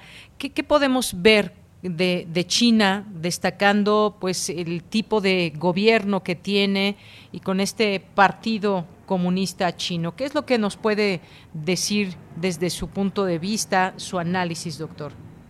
Sí, claro, muchas gracias de nuevo. Eh, yo a todos los escuchas, pues invita, los invitaría mucho eh, a integrarse a los trabajos de investigación, conferencias que hemos venido realizando también concretamente sobre el punto, sobre el tema del, en fin, de este centenario del Partido Comunista de China en el Centro de Estudios China-México de la Facultad de Economía de la UNAM, ¿no? Eh, mira, yo destacaría lo siguiente, eh, es muy significativo comprender en todos los debates, análisis que se han dado en los últimos años de China per se, pero también en su relación con América Latina y con México, temas bilaterales de cultura, economía, segmentos de cadenas globales de valor en autopartes, telecomunicaciones, empresas como Huawei.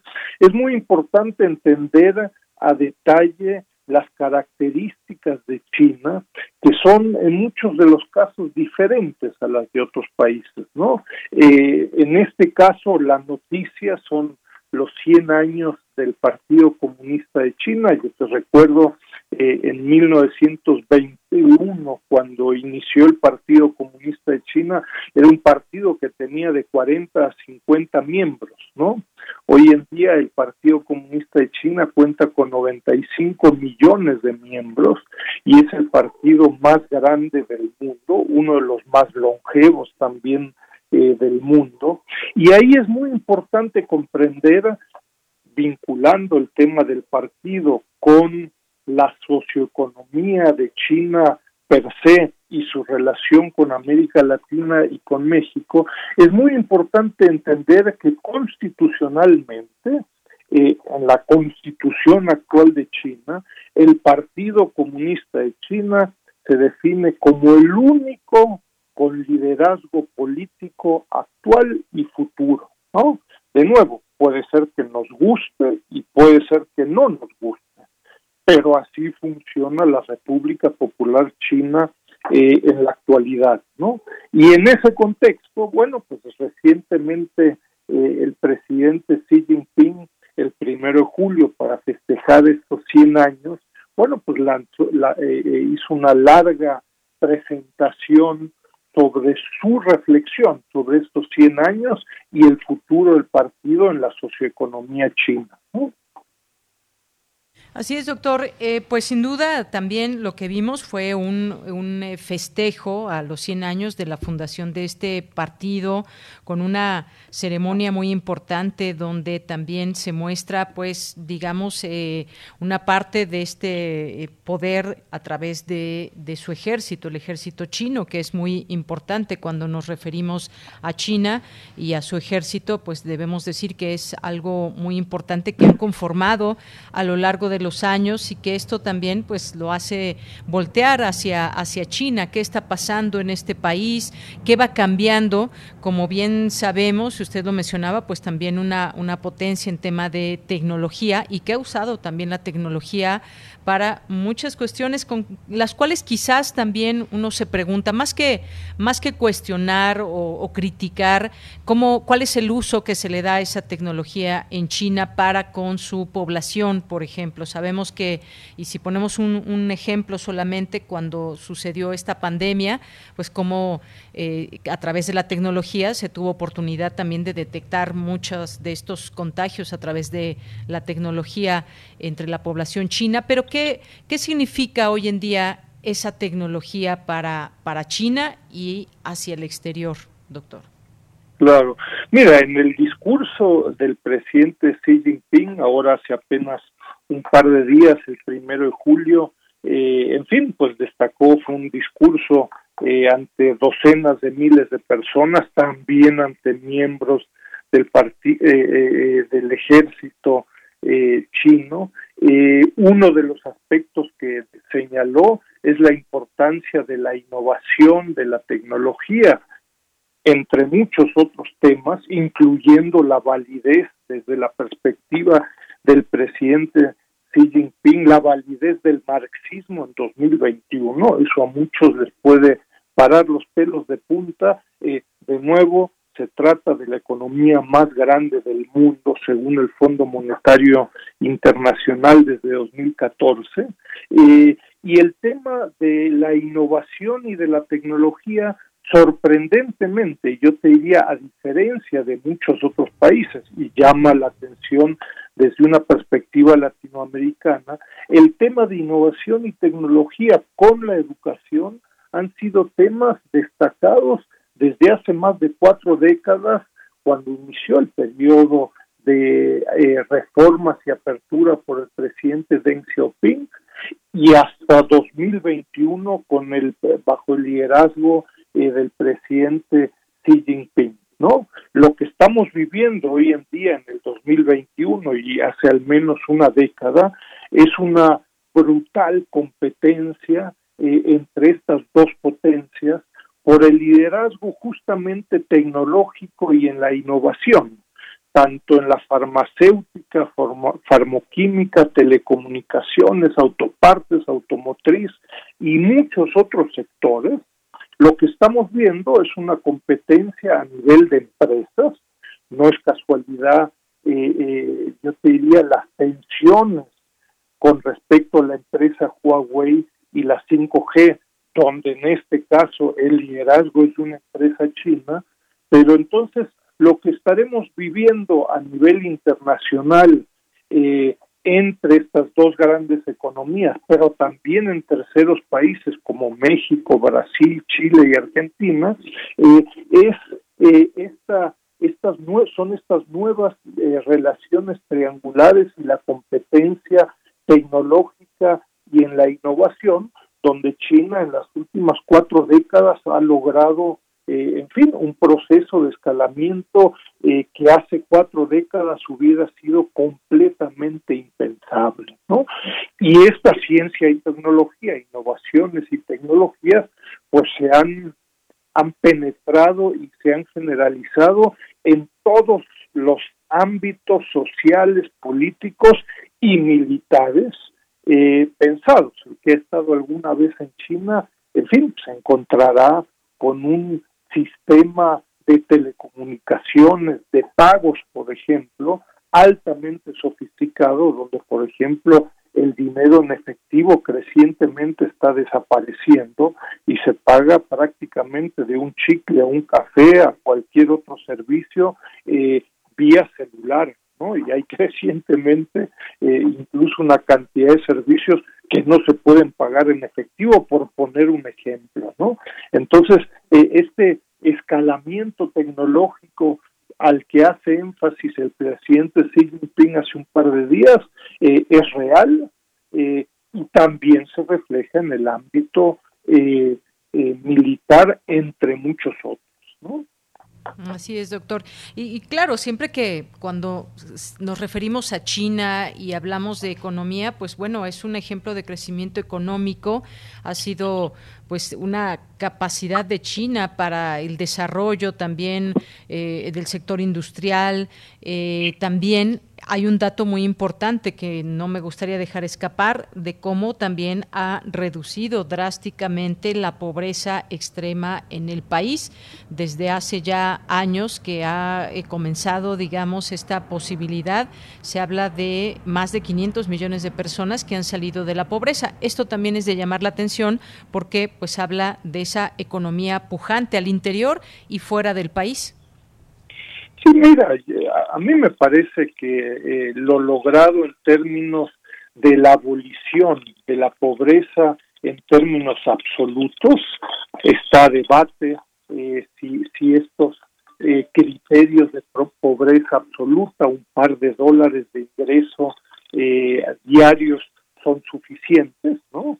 Pero bajo ese mismo criterio, yo te diría buena parte de América Latina, incluyendo México, pues no hemos logrado avanzar en forma significativa en las últimas décadas, ¿no?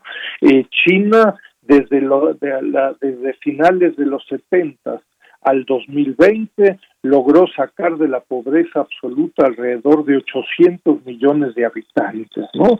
Yo te diría, ese es un avance no solo chino, sino para la humanidad, ¿no? Eh, me parece a mí que la pregunta desde cualquier perspectiva, más allá de tintes ideológicos, es, bueno, pues ¿qué hizo China que no estamos haciendo nosotros? No, no se trata de copiar y pegar, eh, pero sin permitir un proceso de aprendizaje eh, que solo se puede lograr, me parece a mí, comprendiendo las medidas de corto, mediano, largo plazo, la relevancia del partido, la relevancia de enfatizar temas como la educación, innovación, ciencia y tecnología, etcétera, ¿no? De otra forma, eh, de nuevo, si planteamos, no, es que los chinos son unos neoliberales eh, o no, eh, eso yo creo que, en fin, a terceros y particularmente a contrapartes chinas les da risa, eh, y no nos permite avanzar en nuestros propios países en América Latina y en México, ¿no? Efectivamente, y pues bueno, es parte de lo que podemos decir. Ahora, si echamos esa mirada entre México y China, eh, ¿qué podemos decir de esta, de esta relación? ¿Qué, ¿Qué tenemos en la actualidad como relación México-China, doctor? Mira, desgraciadamente me parece que eh, sobre todo en México y en buena parte de América Latina, eh, adolecemos todavía hoy en día, nos faltan instituciones públicas, privadas y académicas para entender lo que está sucediendo en la economía más grande del mundo, le hace China, a detalle. ¿no? Lo que se requiere ahora, de nuevo, fue, fue este evento del centenario del Partido Comunista Chino eh, y, realmente los comentarios, el análisis, incluso de analistas políticos sofisticados, pero también de partidos políticos en México, pues fueron realmente análisis muy pobres, muy lamentables que reflejan que estamos todavía muy distantes de comprender lo que está sucediendo en la República Popular China. Y yo te recuerdo, pues China es desde el 2003, es decir, dentro de poco vamos a festejar los 20 años desde que China es nuestro segundo socio comercial. Para ello entonces se requieren instituciones públicas, privadas, académicas, eh, con un alto grado de sofisticación que hoy en día, desgraciadamente, pues no contamos con ellas, ¿no? Entonces ya para hacer un análisis mucho más concreto en términos de inversiones, de, de turismo, de proyectos de infraestructura, de intercambio académico, ¿no? Pues se requiere eh, invertir en instituciones que hoy por hoy eh, en México y en buena parte de América Latina, pues desgraciadamente no lo hemos hecho, ¿no? Entonces estamos bastante eh, mancos y puertos en el conocimiento sobre China, ¿no? Así es. Doctor, pues muchas gracias por conversar con nosotros y pues ampliarnos esta eh, perspectiva de lo que significa eh, esto, este Partido Comunista Chino, su festejo, qué hay que decir de China en la actualidad y esta relación también con México. Muchas gracias, doctor, por estos minutos. Un placer, muchas gracias y no puedo más que invitarlos a revisar ahí los trabajos públicos del CECHIMEX, ¿no? Claro que sí. Eh, recibimos la información además y estamos atentos a ello. Muchas gracias, hasta luego. Muy buen día, gracias. Muy buenas tardes, hasta luego, doctor Enrique Dussel Peters, doctor en filosofía, doctor en historia por la Universidad de Notre Dame y coordinador del Centro de Estudios China-México de la UNAM. Continuamos con Otto Cázares. Relatamos al mundo. Relatamos al mundo.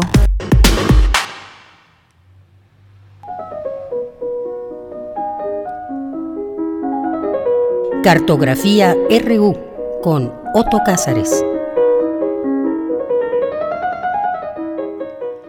Bien, pues ya está en la línea telefónica Otto Cázares en este lunes 5 de julio. ¿Cómo estás, Otto? Te envío un abrazo. Otto, ¿estás por ahí? En un momentito más estará Otto Cázares con nosotros para que nos dé a conocer la cartografía de hoy, siempre que lo esperamos a esta hora para conocer esos datos que nos ofrece y que nos hace viajar por aquí, por allá, que nos lleva de un lado a otro y estará con nosotros como todos los lunes aquí en este espacio de Prisma RU. Estás, estás por ahí ya, Otto Cázares. ¿Cómo estás? Buenas tardes. Aquí estoy, querida Deyanira, queridos radioescuchas, reciban un saludo muy cálido. Eh, me da mucho gusto estar de nueva cuenta por acá.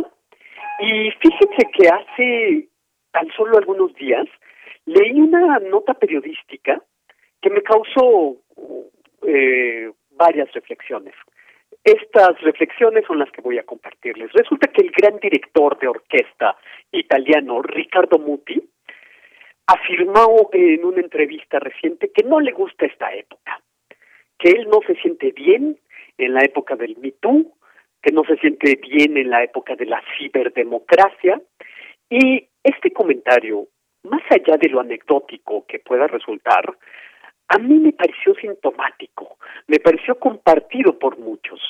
Eh, ese desprecio al tono coral, a veces cacofónico de, de opiniones, de acusaciones, de indignaciones y de malas interpretaciones en la tribuna digital del demonio público, para decirlo como Huerta. A mí me pareció muy sintomático que un director de orquesta que ha conocido las más altas cimas de la fama, que ha conocido desde luego las más altas cimas en la artisticidad, que ha recibido la fama y el reconocimiento, se sienta muy incómodo a principios de la segunda década de nuestro siglo. Eso es lo que pensé, que estaba bien. Opino que estamos viviendo el estertor de la metamorfosis. Están cayendo los monumentos por todas partes. Quedan los pedestales vacíos. Es la época de la metamorfosis del canon literario, la metamorfosis del canon musical, una metamorfosis sana y necesaria. ¿Qué tal si en realidad a la distancia esta resulta una época feliz donde todo el mundo tiene un estertor que compartir? El pedagogo Paulo Freire en sus últimos años de vida, Ricardo Muti, por cierto, no es un jovencito, el pedagogo Paulo Freire en sus últimos años de vida decía en sus conversaciones que hay que estar a la altura de la propia época. Y eh, por eso, eh, con deseos de entrar al debate de nuestra época, de los tribunales, de la verdad, de la columna, de la prensa, yo quiero reflexionar con ustedes acerca de la opinión, la prensa, el periodismo, la plaza pública digital, del fenómeno de la opinión que en nuestra época se convierte en el acontecimiento en sí mismo, ¿no? Entonces, pues esa es la razón de mi comentario eh, y por lo tanto voy a pensar, a reflexionar con ustedes del modo que sigue. Todos tenemos vivencias y por lo tanto todos tenemos opiniones. Platón llamaba doxa a la simple y llana opinión que uno puede formarse acerca de las cosas. Pero llamó episteme no a la simple opinión, sino al conocimiento bien fundado acerca de las cosas. Este conocimiento bien fundado acerca de las cosas proviene de la investigación continuada. Hay un filósofo de apellido Gadamer que en este respecto resulta muy luminoso porque él sostuvo que la opinión sensata está determinada por el sensus communis, es decir, el sentido común. ¿Pero qué es el sentido común? Bueno, reflexionaba Gadamer que el sentido común se fundamenta en conceptos como los de la formación, es decir, la cultura de la capacidad, como también la llamaba. La formación, según Gadamer, es la herramienta para la comprensión, es la herramienta que nos da capacidad de abstracción y de elucidación para interpretar mensajes. Permite leer entre líneas, permite adentrarnos a los entresijos más sutiles del sentido, que es precisamente lo que parece no haber en este momento, ¿no? Porque lo contrario a la formación, según Gadamer, es la enajenación. Y parece que todas nuestras interpretaciones en la plaza pública están enajenadas, merced a la lectura de la prensa, merced a la escritura misma desde la prensa, ¿no? Eh, pero hay algo más. El concepto gadameriano de formación se ramifica hacia conceptos como el tacto, la sensibilidad, eh, en un sentido amplio, a la mesura. Así, según Gadamer, los puntos de vista generales, que son opiniones, adquieren validez en ese ideal del census comunes, el sentido que forman comunidad. Pues podrán imaginarse ustedes cómo estos conceptos gadamerianos son los que menos abundan en la plaza pública. Y no quiero arrojar un juicio, más bien quiero eh, reflexionarlo con ustedes. Gadamer se, se remonta a una tradición que lleva hasta la antigüedad y que entre la opinión y el conocimiento distingue al erudito del lego y al idiota del sabio. Pero precisamente hemos hablado acerca de la crisis del canon. Todo está en una profunda crisis eh, musical, literaria, política. Eh, desde luego en esta crisis del canon se incluye la filosofía occidental y a su tradición. De modo que hay que acudir en ayuda de otros libros, hay que acudir en búsqueda de otros autores. A ver, voy a hacer un intento. El filósofo eh, Mauricio Bouchot nos deslizó un concepto que puede resultar muy útil, que es el concepto de analogía. Cuando hablamos de interpretación, él habla desde luego de la interpretación de textos, pero creo que podemos eh, traerlo a nuestros temas. Cuando hablamos de interpretación, eh, dice Bouchot que hay una natural tendencia a la dispersión del sentido. Es natural este, eh, esta dosis de malentendido. Todas las interpretaciones, dice Bouchot, son válidas, pero hay unas interpretaciones más válidas que otras. Y creo que tiene razón. Ocurre que muchas veces la escritura en prensa se basa todo el tiempo en interpretaciones y malas interpretaciones. La prensa, con su, su poder de diseminación, de dispersión también dispersa el sentido. Entonces imagínense lo que eso produce en las opiniones de las personas sobre el poder corruptor de las opiniones de, de la prensa, solo basta leer la novela Las ilusiones perdidas de Honoré de Balzac para comprender el poder de descomposición interior y exterior a que es sometido el protagonista de la novela, que es Lucien de Robempré, un originalmente escritor bien intencionado, pero que con el paso del tiempo se va modelando al arbitrio de los intereses del mundo editorial y de los intereses del mundo de la prensa. Creo que Ilusiones Perdidas no pierde actualidad, a pesar de que ahora nuestra tribuna sea digital, me parece que Ilusiones Perdidas del siglo XIX tiene mucha actualidad en cuanto al poder corruptor de la prensa. De modo que eh, yo creo que Balzac tiene ahí unas opiniones, a pesar de que haya sido de hace más de 100 años, creo que tiene opiniones muy que podemos eh, tasar de acuerdo a nuestros días y a nuestros eh, nuestra vida pública contemporánea. Otro verdadero azote otro verdadero látigo para ese opinionismo en prensa fue Karl Kraus. Uh, a Karl Kraus me parece que puede aplicársele su propio aforismo de que la mitad del tiempo se la pasaba resistiendo y la otra mitad del tiempo se la pasaba indignándose. Karl Kraus fue alguien que en vida recibió no pocos puñetazos en lugares públicos e incluso entre sus lectores alguien lo exhortó a que rebusteciera su complexión física o que cambiara su forma de escribir. Y es que Karl Kraus en Viena durante 37 años llevó adelante un podremos llamarlo así, un boletín de guerra, que fue la revista Antorcha, fundada en 1899, eh, vio 922 números que aparecían tres veces al mes y que a partir de 1912 fueron números confeccionados enteramente por Karl Kraus. Él terminó escribiendo todos los artículos y solamente le faltó enviar las cartas al editor. Era un individuo noctámbulo, agorafóbico y eh, pues tenía lo que nosotros podríamos llamar un oído absoluto para la opinión. Distinguía el acento de la opinión, el tono de la opinión, pero también podríamos decir nosotros que eh, tenía un oído absoluto para la disonancia de la opinión, el grito de la opinión, la desgarradura de la opinión. Y con el tiempo, y merced a su carácter agriado, percibió la prensa como el lenguaje de la infamia. ¿La prensa es un mensajero? preguntaba Karl Kraus. No, la prensa es el acontecimiento mismo, decía Karl Kraus. Y para terminar este comentario, eh, quiero leer nada más para ustedes, y con esto me despido, un, un aforismo de Karl Kraus en un libro que se llama eh, Contra el periodismo, contra los periodistas y otros contras. Y dice así, el mundo está sordo por el sonido de la prensa sordo por el sonido de la prensa.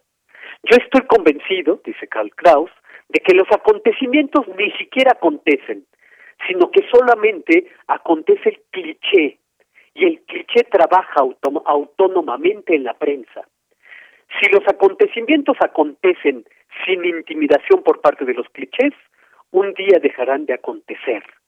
El día que los clichés se rompan, el lenguaje, de la prensa no estará pudriendo las cosas. El tiempo, a través de la prensa, tiene hedor de frase, dice Karl Kraus. Y esto es lo que yo tengo que decir este lunes 5 de julio de 2021 en, para aportar algo, algunos eh, datos, algunas reflexiones en torno a la prensa, la opinión, la plaza pública y bueno, esto que llamaba Karl Kraus el rumor del océano fangoso que es la prensa. Efectivamente, Otto, pues muchas gracias. Gracias como siempre por tu cartografía, por todos estos eh, datos que siempre disfrutamos. Pues ya te seguiremos escuchando. Así que muchísimas gracias, Otto Cázares. Y yo estaré encantado hasta el próximo lunes, querida Deyanira. Un abrazo a los escuchas. Claro que sí. Y bueno, pues muchas gracias, Otto. ¿Algún otro anuncio que nos tengas que hacer? Anda. Eh, bueno, sí, que los invito a que visiten eh, mi exposición individual. Eh, gracias, Bella, por darme la oportunidad de decirlo, de hacer esta invitación. Mi exposición individual que podrá verse a partir de este miércoles 7 en el mezanín de la entrañable librería Gandhi de Miguel Ángel de Quevedo, la primera.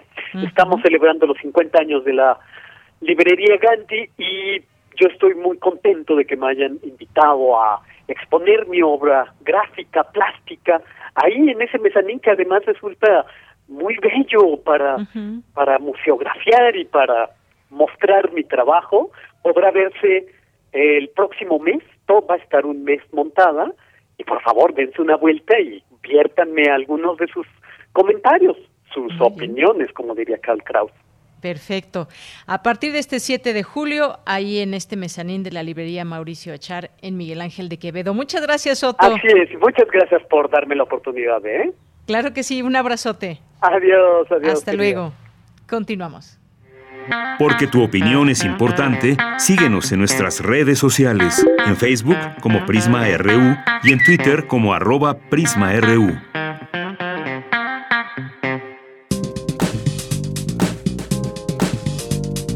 Cultura RU.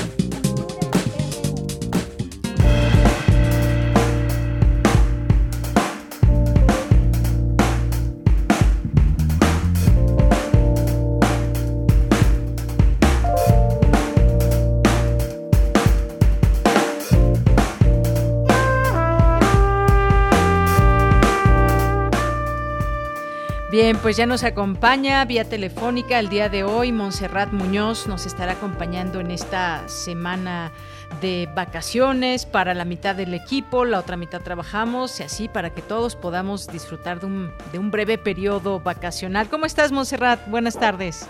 Hola, ¿qué tal, Deyanira? El equipo de Prisma RU, por supuesto, todos que nos escuchan y también sintonizan Radio Universidad, es un honor. Muchas gracias por invitarme a esta denominada, a lo mejor, miscelánea cultural. Haré lo más eh, posible por compartir con ustedes algunos flechazos. El día de hoy tenemos música, tenemos una risa solidaria y también una oportunidad de hacer política. ¿Cómo ven? ¡Ay! Vámonos, vámonos. Primero nada, el jazz de Malcolm Aiken. Él es un trompetista de Canadá que estará en retransmisión este viernes a las 9 en Intersecciones no se pierdan esta oportunidad de sintonizar y bueno, también conectar con este jazz desde Vancouver, Vancouver que está excelente, su disco se llama New y se los recomendamos muchísimo este viernes en Intersecciones. También tenemos una noticia, les queremos convocar y animar a que puedan sumarse a una risa solidaria a través de la cuenta de Instagram arroba Cáncer. Esta es una cuenta administrada por Sandra Monroy, quien hoy tuvo una operación ella está en lucha contra el cáncer de mama y bueno, también muchos amigos eh, se han sumado a, a, su, a su causa, digamos.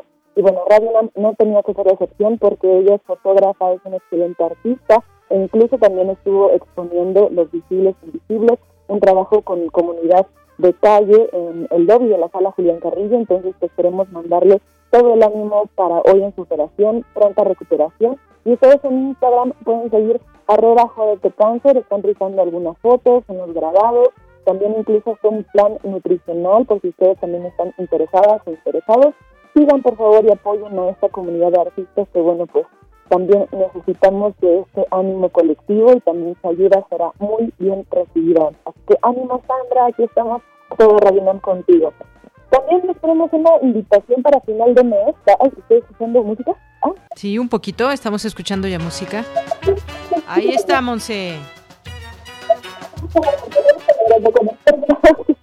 Bien, eh, con este ánimo un poco latino también les queremos compartir que eh, el Bazar Solo Tengo 100 pesitos es una iniciativa que comenzó en Tijuana, pero que a finales de este mes, el 30 y 31, podrán ustedes acudir a la colonia Roma para encontrar diferentes productos como ropa de segunda mano, productos de skincare, eh, también cosas para los animalitos como digamos aprendes, accesorios. Va a ser una locura. Yo he podido también estar en ese bazar y se lo recomiendo mucho. Todos estos productos a 100 pesitos al menos y es una iniciativa también muy local, eh, bueno, también la comunidad te guste de encontrar tesoros. A finales de mes también les dejo la información en Twitter de este bazar, que es una oportunidad que no se deben de dejar pasar y que tengan su alarma y su recordatorio. Y bueno, así también ya en este carnaval está sonando algo que es de Francisco el Hombre, que se llama Un dólar vale más que el Y bueno, pues esto es una propuesta también política, porque en estos días se unas manifestaciones en todo Brasil, específicamente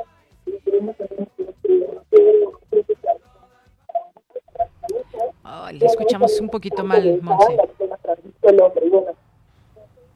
Sí, te escuchamos con un poco de dificultad, pero creo que vamos a despedirnos con un poco de música y además te vamos a escuchar los siguientes días, que esperamos que te escuchemos mucho mejor, Monse a que me dicen que ya se, se cortó la llamada. Sí, estábamos teniendo una, una eh, mala escucha, no escuchábamos muy de manera muy nítida lo que nos estaba comentando Montserrat Muñoz. Y bueno, pues ya solamente esperamos a reconectar esta comunicación con ella para que nos podamos despedir y nos diga con qué canción nos deja en este lunes, iniciando la semana un día hasta este momento soleado. Esperemos que siga así, que nos dé tregua la lluvia. Ya estás por ahí, Monse. Qué locura, siempre pasan cosas eh, de carnaval, pero aquí estamos, seguimos. bueno, como les decía, esta sección pues obviamente es para animarlos ustedes a incitarlos a, no sé, digamos, a imaginar en el mundo de la escena cultural de México y de Latinoamérica a través de la música, del gozo, y bueno, también, por ejemplo, con esto del bazar, el mensaje es que remendar nuestra ropa incluso es político. Entonces, acérquense a esta iniciativa en la Ciudad de México. El bazar solo tengo 100 pesitos. De nuevo la música de Malcolm Icon sonando.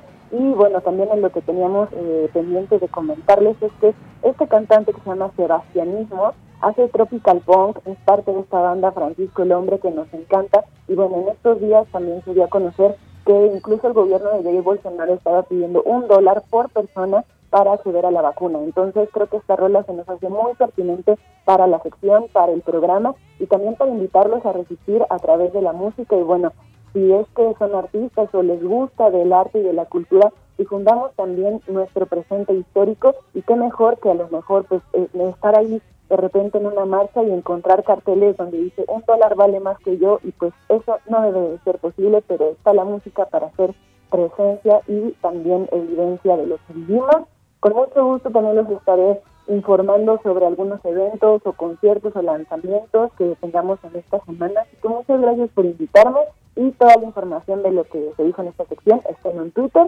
También me pueden seguir como Monse Magia y también ahí conversamos y seguimos eh, pues la comunicación con todas y todos ustedes. Muy bien, Monse, pues nos escuchamos mañana. Que tengas muy buena tarde. Muchas gracias, Deyanira y equipo de Prisma. Hasta pronto, hasta mañana. Abrazos, sonoro. Hasta mañana. Bueno, con esto llegamos al final de esta emisión. Muchas gracias de verdad por estar con nosotros en esta semana. Para muchos de vacaciones ya, también eh, pues en el calendario de la SEP y sus clases eh, eh, virtuales y a distancia todavía no terminan. Están a punto también de ya tener este periodo vacacional, pero como muchas muchas clases ya no cuentan o así les dijeron sus maestros, pues ya están los niños jugándose en casa, jugando en casa. Tres de la tarde en punto. Gracias a todo el equipo. A nombre de todos ellos, soy de Yanira Morán. Que tenga buena tarde, buen provecho y hasta mañana.